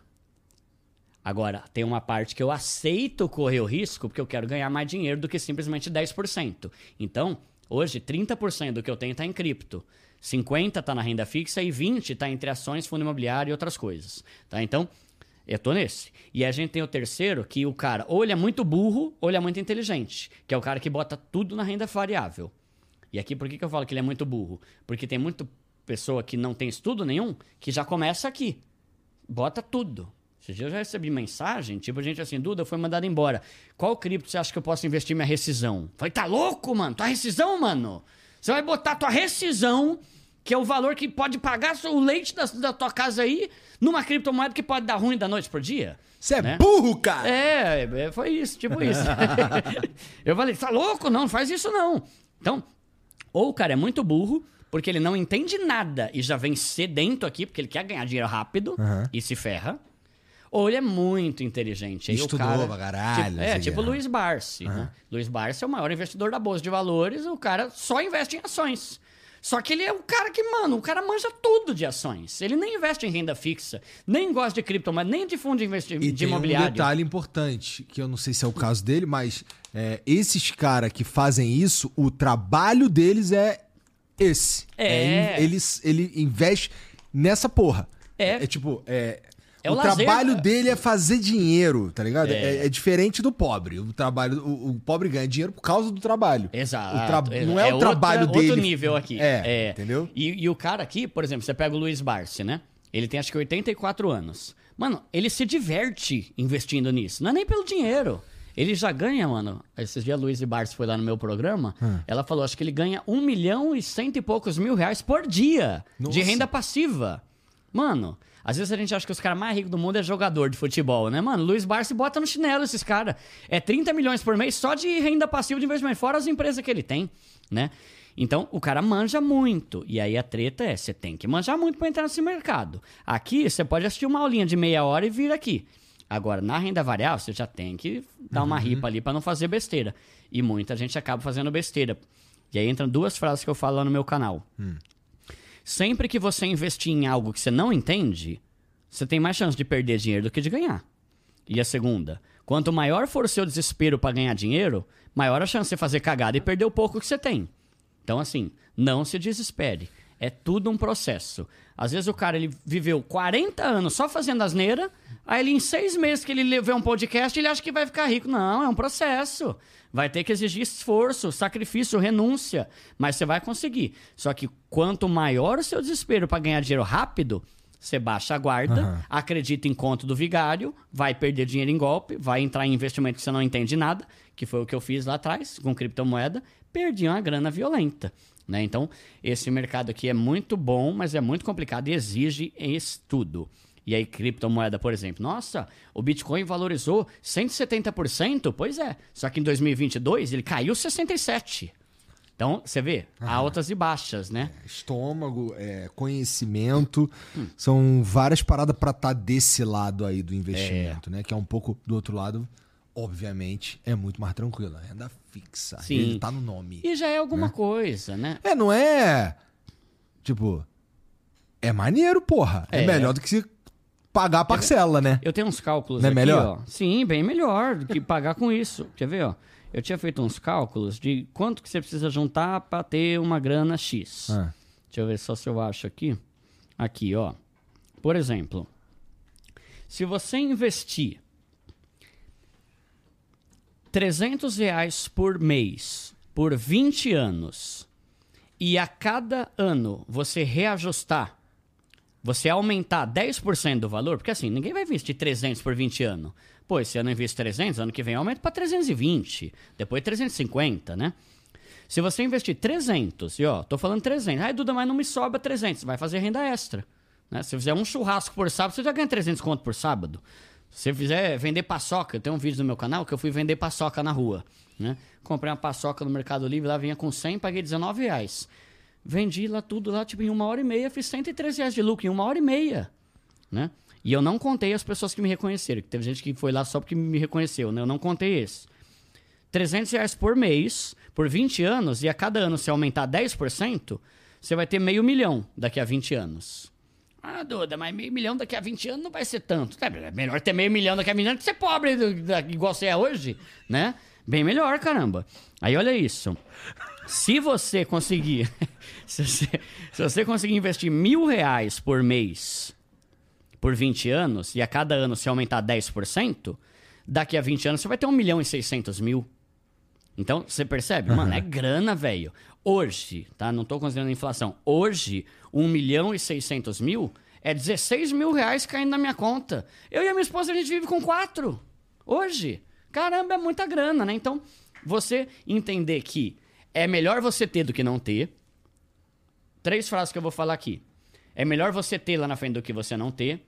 Segunda, o tempo vai passar você querendo ou não. A não ser que você seja essa mula aí que fica falando que eu posso morrer amanhã, que não sei o que lá. Você vai estar vai tá de qualquer forma. Você prefere ter lá na frente 300 mil, mesmo que a inflação tenha mudado a, a equivalência disso, ou não ter nada? Ou você quer dever 300 É, quer tá devendo, né? Tá trabalhando para pagar boleto ainda, né? E a terceira, são quatro, na verdade. Ó, dessa vez é quatro. Ah, é. agora Ó, sim, cara. Peraí, deixa eu falar logo antes que eu esqueça. É, peraí, caramba. Esqueceu já. Pera, não, não, não, pera. É... Caramba, pior que esqueci mesmo. Pera, deixa, deixa eu falar uma delas, que é assim, ó. Ah. O tempo Passa muito rápido. Mano, você tem a mesma idade que eu. Cara, faz 23 anos que a Torre Gêmea caiu. Doido isso, né? 23, cara? mano, foi mais de duas décadas. Se eu tivesse começado a investir um pouquinho no investimento legal, hoje eu já teria mal grana. Entende? Então, o tempo vai passar você querendo ou não. E eu realmente esqueci a outra frase que eu ia falar aqui, mano, mas é, é isso. O tempo vai passar você querendo ou não. Hum, Foda-se, eu não. É, tá, não se, eu, se eu não lembro, quanto mais você, Vamos né? Vamos ver se alguém vai. Tem é. mensagem pra nós aí, Jean? Tem alguma, algum áudio? Não? Tá bom, então deixa eu pegar aqui. O pessoal manda áudio como? Vocês têm um WhatsApp? Daqui? A gente tem um, uma plataforma específica que o cara, em vez de mandar superchat no YouTube, hum. ele manda mensagem pra gente por essa plataforma e pode ser áudio ou vídeo. Ah, da hora, hein? Tá, boa. Ó, o T0099, Edu, nesse momento tô prestes a financiar um apartamento. Vi um vídeo seu falando sobre os financiamentos SAC e Prince. É, é arriscado financiar na modalidade Prince em 2024? Tá, na verdade é Price. Tá, então né? então escreveu é, errado. É, é Price. Qual que é a diferença dessas duas? O primeiro ponto que eu falo, cara, compra a tua casa, não interessa qual que é. Ai, Duda, é que nem investir. Duda, onde é que eu invisto? Onde é que eu invisto? Tá desde 2013 falando isso. Investe logo, começa, né? Então, com relação à tua casa, compra, filho, compra. Mas, para você entender qual que é a diferença. A tabela Price ela é uma parcela que ela é constante. Então, o valor da sua parcela mensal vai ser o mesmo do início até o fim. Uhum. O máximo que ela pode ter é um reajustezinho ali da, da TR, mas imagina que é um valor que vai ser o mesmo. É mil, ano que vem é mil, no outro é mil, mil, mil, mil. Uhum. A SAC é uma, é uma modalidade de empréstimo, de empréstimo, de financiamento, que você começa pagando um pouco mais, só que ela vai caindo mês após mês, uhum. um pouquinho. Então ela começa mais alta e lá na frente você vai estar tá pagando bem pouco. Na price ela começa mais baixa, mas no final vai ser mil do mesmo jeito. Essa aqui começa 1.300, mas lá na frente você vai estar tá pagando 600. Então, as duas são boas. Agora, o que que pega? O valor do financiamento que a gente vai fazer, a parcela não pode ultrapassar 30% do nosso salário. Então, por exemplo, se o, se o cara ganha 6 mil, o valor da parcela não pode ser mais que 2 mil. É regra, não pode. Ah, Edu, eu ganho 6 mil, eu posso financiar um apartamento de um milhão? Não, você não vai conseguir. Porque a parcela de um apartamento de um milhão vai ficar tipo 10 pau por mês. Não entra no teu 30% uhum. do teu salário. Então, às vezes a Price, ela permite que a pessoa compre um apartamento mais caro. Por quê? Porque como ela começa num valor mais baixo, o apartamento mais caro vai permitir que 30%, opa, isso aqui dá. Agora, se o cara quiser um apartamento mais caro na tabela saque, o valor vai começar alto demais e não encaixa nos 30%. Mas, mano, as duas são boas. Eu, particularmente, prefiro a saque, mas para quem quer amortizar, a tabela price é até melhor, porque no começo ali sobra mais dinheiro para você amortizar, porque a tua parcela é mais barata. Aham. Então, assim, em vez de pagar 1.300 na saque, eu pago 1.000 e dou 300 de amortização todo mês para quitar mais rápido. Então, as duas são boas, o importante é comprar logo. O Dani94 mandou aqui. Salve, Duda. Qual conselho você daria pra quem tem 50 mil na poupança e quer mudar os rumos da sua economia? Tá, então a primeira coisa é o que a gente falou muito aqui, estudar. Lá no, no meu canal tem uma aula que chama assim, investi é só digitar no YouTube, investimentos para iniciantes, primo pobre, que já vai ver o vídeo lá, tá? Eu explico bem, né? Mas depende das coisas que a gente falou. Você está disposto a correr risco? Por exemplo, o que, que eu faria? Só que sou eu, né? Eu botaria a maior parte desse investimento num CDB ou num LCI, que já tem uma rentabilidade melhor que poupança, caixinha e tesouro direto, e é seguro. E uma Deixa eu ver se parte Ele falou onde tá o dinheiro dele?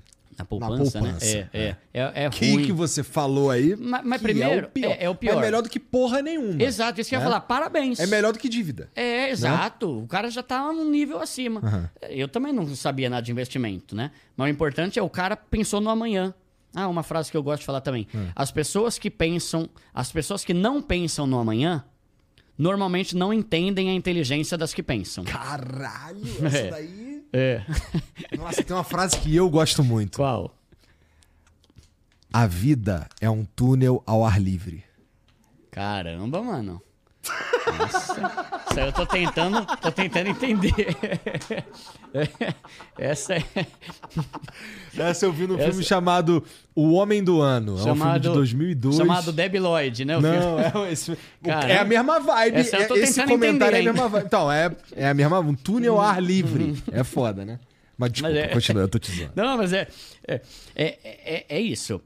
O cara foi inteligente de pensar na manhã dele. Ah, mas deixou na poupança? Melhor que o cara que não guardou nada e gastou tudo com Heineken. Cara, com certeza. Agora tá, tá- mijou tudo a Heineken e continua pobre. né? Então, parabéns por essa disciplina. Agora, eu colocaria ou num CDB ou num LCI. E tudo depende de se o cara quer ter esse dinheiro.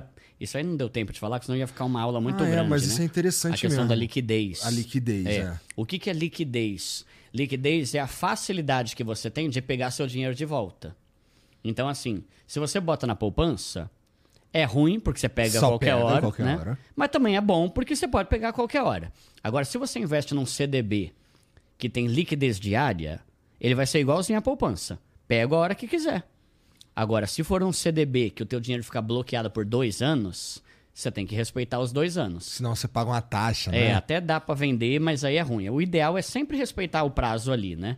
Aí A, a- a rentabilidade é muito diferente do CDB. não é muito diferente. É que tem três tipos de investimento, né? Que aí já começa a ficar um pouco mais chato, que é a parte do pós-fixado, colo- Mas híbrido. ele e- consegue achar tudo no teu canal, né? Consegue, consegue, consegue. O importante é começar a investir. Uhum. Eu falo, né? O que, que você mais precisa? Começar. Cara, você sabe que tem uma, um exemplo que eu dou que ele é bem didático. É, mano, se estiver dando horário aí, Hum. Não, você meu me irmão, que eu relaxa, falo pra caramba, não tem mano. horário É, não, vai lá. Tá. É, tem uma, um negócio que eu falo até no meu livro e no meu canal, que é a lição do arroz. Ah, O que, que é a lição do arroz? Cara, eu tenho 38 anos, né? Até um ano, mais ou menos, eu- quando eu tinha 37, eu não sabia fazer arroz. E eu me achava burro, velho. Caramba, mano, que homem sou eu, incompetente, que não sabe fazer um arroz, mano. eu acho que eu sei. Eu não tenho certeza. Com a panela elétrica ainda e vem do YouTube, né? mas, é, mano, eu me sentia burro, sabe? Caramba, Duda, é meio. Tudo bem, eu não gosto de cozinhar, mas é meio burro, né? O cara incompetente não sabe fazer arroz, né? E um monte de gente tentava me ensinar. Não, Duda, você bota dois dedos de água, um dedo de colher, uma colher de arroz, um dedo de colher, uma colher de arroz, o alho, cebola, faz. Ah, é só isso? Ah, tá tranquilo, boa, boa. Aí não fazia. Aí chegava outro, não, Duda, aqui, ó, você faz isso aqui, ó, arroz, bota água, tem que cobrir aqui, não sei o que lá. Ah, só isso? É, tá bom. Mas eu me sentia burro. Caramba, eu não sei fazer arroz. Até o dia que eu resolvi fazer. Eu nunca tinha tentado na minha vida. Então eu tava me martirizando ali, falando, eu sou burro demais, eu sou burro. É a mesma coisa que acontece com a galera dos investimentos. Eu fui lá, eu fiz o arroz. vendo um vídeo do YouTube, fui fazendo passo a passo. Saiu uma maravilha? Não, porque eu errei no alho. Botei muito alho, ficou forte o alho. Mas caramba, mano, tirei um peso nas minhas costas. Não é que eu sou burro, é que eu nunca tinha tentado. E eu trago essa, essa história né, pro, pro lado do investimento. Não importa quantos cursos você pagar, não importa quantos livros você lê, não importa quantos podcasts você assistir, enquanto você não botar teu dinheiro lá e ver na prática como é que funciona, você vai continuar com medo. Porque a gente tem medo do que a gente não conhece. Ai, CDB, não, Deus me livre. Cara, hoje eu invisto em CDB de olho fechado, mó segurando, tranquilo, fácil, rápido, em minutos, né? A mesma coisa com outros investimentos. Então, qual que é o primeiro passo? Começa, criatura. Começa pela renda fixa, que aqui não dá ruim. O problema é se você quiser começar na renda variável, aí pode dar ruim. Então, começa. É que nem o cara, qual que é a melhor tabela? Price ou saque? As duas é boa, compra tua casa. Né? Qual que é o investimento melhor? Qual que é o banco melhor? Não, usa o teu aí, investe, CDB, LCI, Tesouro, qualquer coisa. Faz. Esse é o primeiro ponto. Então, na, no caso dele, se, eu, se ele tiver condição, acredito que tenha, por ter 50 mil, né? Botaria 40 mil na renda variável e 10 mil eu investiria, começava a estudar para começar a investir em ações, criptomoeda e fundo Então imobiliário. bota 40 conto na renda fixa Isso. e 10 conto na variável ali. Isso, Começa isso. a estudar pra usar esses 10 conto na renda Isso, variável. É, é, dá uma, assiste uma aula ou outra, vê Aham. um videozinho, para você começar a entrar aqui. Porque O que, que você acha de, de, é, eu pegar esse dinheiro aí e ir pra uma corretora, não sei se corretora é o nome, mas pra alguém que sabe lidar. Eu pago uma taxa pra esse cara e ele investe esse dinheiro. Cara, isso é muito legal. Só que você tem que tomar cuidado. Aí entra naquele papo do golpe que a gente falou aqui esses Uhum, dias, né?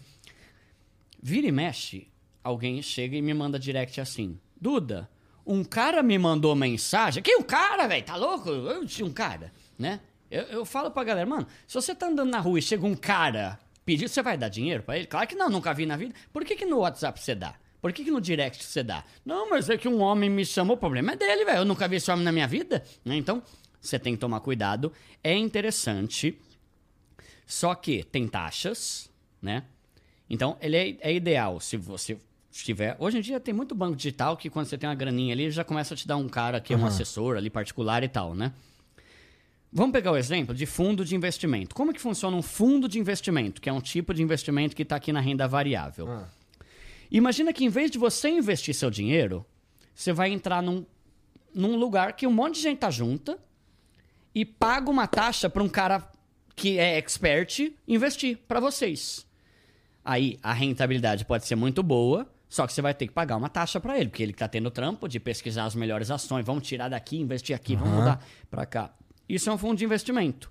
É muito bom, é ótimo para quem não tem tempo de ficar acompanhando o mercado, é bom para quem não quer estudar a fundo, só que você tem que entender que se você quiser fazer isso sozinho, você também pode fazer. Só que fazendo aqui, um cara bom vai fazer. E você tem que tomar cuidado, porque bancão.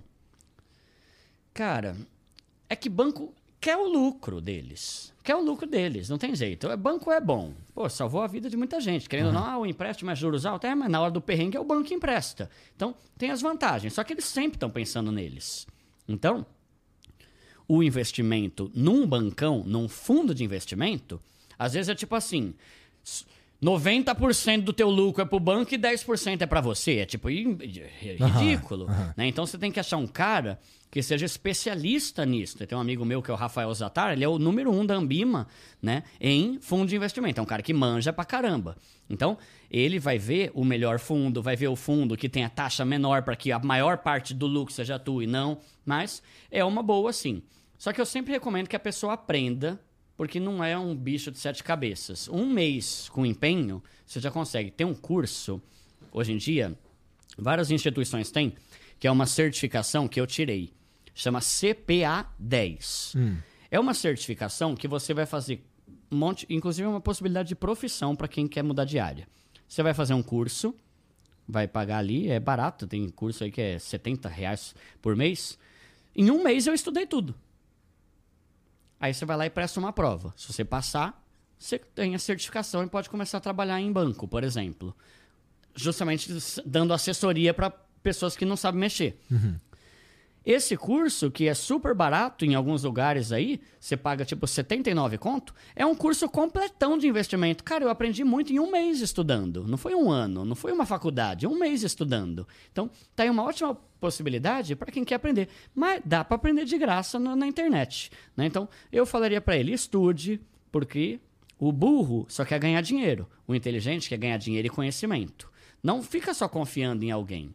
Né? Isso é importante para pessoas de modo geral, para empresário, para Uma das todo maiores mundo. verdades, né, da, do- da, da vida. O burro só quer ganhar dinheiro, né? É, e é isso. E, e você vê. Aí cai não- em golpe, e aí se foge de um monte de jeito, Aí né? se lasca muito. E, e você vê, não tem a ver com o pobre só quer ganhar. É o burro É o só burro, quer ganhar. é. Porque tem pobre que é inteligente. E tá estudando e tá mudando de vida, né? Então, por mais que tenha alguém cuidando, cara, tenha uma noção do que você tá fazendo. Eu lembro do caso do Banco Pan, né? Que era do Silvio Santos. Mano, quebrou. Por quê? Não que ele tenha que fazer isso, que o cara já faz coisa pra caramba, mas ele confiou ali na diretoria e fizeram uma asneira. E quando for ver, ferrou tudo. Então, por mais que você esteja confiando em alguém, tenha uma noção do que tá acontecendo. O dinheiro é teu, não é do cara. Né? Então, você pode confiar, mas tenta acompanhar e ter uma noção de como que é a realidade desse mundo, né? Ô, Duda, obrigado por vir aí, obrigado É nóis, pelo mano. teu tempo, cara. É, Você quer falar mais alguma coisa pra, pra, pra galera que tá assistindo a gente? Ah, cara, se eu puder falar, mano, eu quero pedir pra galera se inscrever no meu canal Primo Pobre. É só botar Primo Pobre no YouTube. No Instagram, eu tô como arroba Eduardo Feldberg. Mas você vai ver lá, é um que tem um milhão e meio, tá? Cuidado com o perfil fake. Tem um monte de cara que vai te seguir usando minha foto. Nenhum sou eu, porque eu nunca sigo ninguém de volta. Fogo, né? Então, já... Mano, Por quê? Porque você seguidores- fala com os, com os caras que talvez sejam vítimas, é, é, potenciais vítimas de um golpe. Pior que é mesmo. E aí é foda, né, Sim, cara? E entra naquilo, né? O pessoal que tá desesperado por É. dinheiro, né? Eu já sofri golpe no meu Instagram, que entraram lá, invadiram e roubaram dinheiro, 30 pau Nossa. no total. Em 40 minutos de golpe, Ah, o cara levou nos 30 outros. pau. Ah, é verdade, tu me começou- se contou. pa- É, foi osso. Então, Eduardo Feldberg, eu não sigo de volta, então é golpista se alguém te seguir. E se puder, eu tenho meu programa de entrevista, que inclusive eu quero fazer o convite, vai ser um prazer ouvir tua Caralho, história cara lá. me convidou ao vivão, não tem nem como eu falar que eu não quero ir. É, tem sim, na real. Mesmo, Tem é, ó. sim, tem sim. É só... Mas tenta ir um dia, mano. Eu vou, eu Vai vou. ser legal. É um programa. eu vou, eu vou. Me liga, tá? Me Tenta liga. aí um É. dia. Cara, olha só. É, é, sério mesmo. é, é não, não, não, não, não. Eu vou com certeza. É? Especialmente porque você veio aqui. Da hora. Ah, cê- mas eu viria aqui mesmo se você não fosse, viu? Tudo bem, como mas falei, é que eu acho- prazer estar aqui, né? Mas é que eu acho é, justo. Eu no também acho que é programa. justo, viu? Se você não for, é mancada, hein? Eu também acho que é mancada. É mancada total, é mancada. Não, tô brincando. Mas se você puder, vai ser muito legal. É um programa, cara, que é tipo um The Noite do Danilo Gentili, só que versão mais simples, né? Mas a gente mistura entretenimento, zoeira. A gente tem um karaokê de pobre que a gente canta junto uma música, Vamos né? cantar Eye of the Tiger. The Eye of the Tiger. Isso Essa eu gosto, hein? da hora.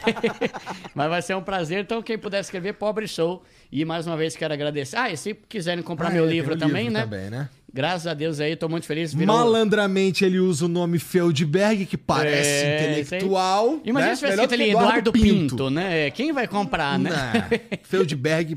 É, aí é mais bom, chique, é. né? Uhum. Mas vai ser um prazer aí também, se a galera puder comprar. E é isso, mano. Quero agradecer demais e sem brincadeira, mas é, era realmente um desejo muito grande que eu tinha de vir aqui. Mais um sonho realizado aí. Parabéns pelo seu trabalho, pela Obrigado, equipe, cara. todo mundo muito gente boa. E ó, deixa eu falar, galera. Gente boa mesmo, viu? Não que eu precise fazer isso, né? Falar isso, mas é que tem gente que é mala pra caramba. Às vezes eu vou nos programas, o pessoal mala, sabe? Tipo, me deixa excluído na salinha ali, os caras ra- rachando o bico do lado, ah, ha, ha, se divertindo, e eu lá, tipo, 40 minutos. O Igão aqui teve que comer, né? Que tava atrasado, me chamou pra ficar aqui trocando ideia e tal. Então, de verdade, eu acho muito Inclusive, legal. peço desculpa, porque assim, ele chegou na hora. Hoje a culpa foi 100% minha, eu não tinha comido nada ainda. Daí, Uhum. é. Pô, nem te deixar lá embaixo esperando eu comer a putaria. É. né? Então aí não. Não, foi muito bom e agradeço aí. Espero que a galera tenha curtido também. Valeu pelo convite e pra equipe maravilhosa aí que você tem também. Valeu, cara. Obrigado nóis. pela parte que me toca. Vocês que assistiram aí, obrigado pelo tempo de vocês também. Segue o, o Duda, tá tudo aqui embaixo, tá bom?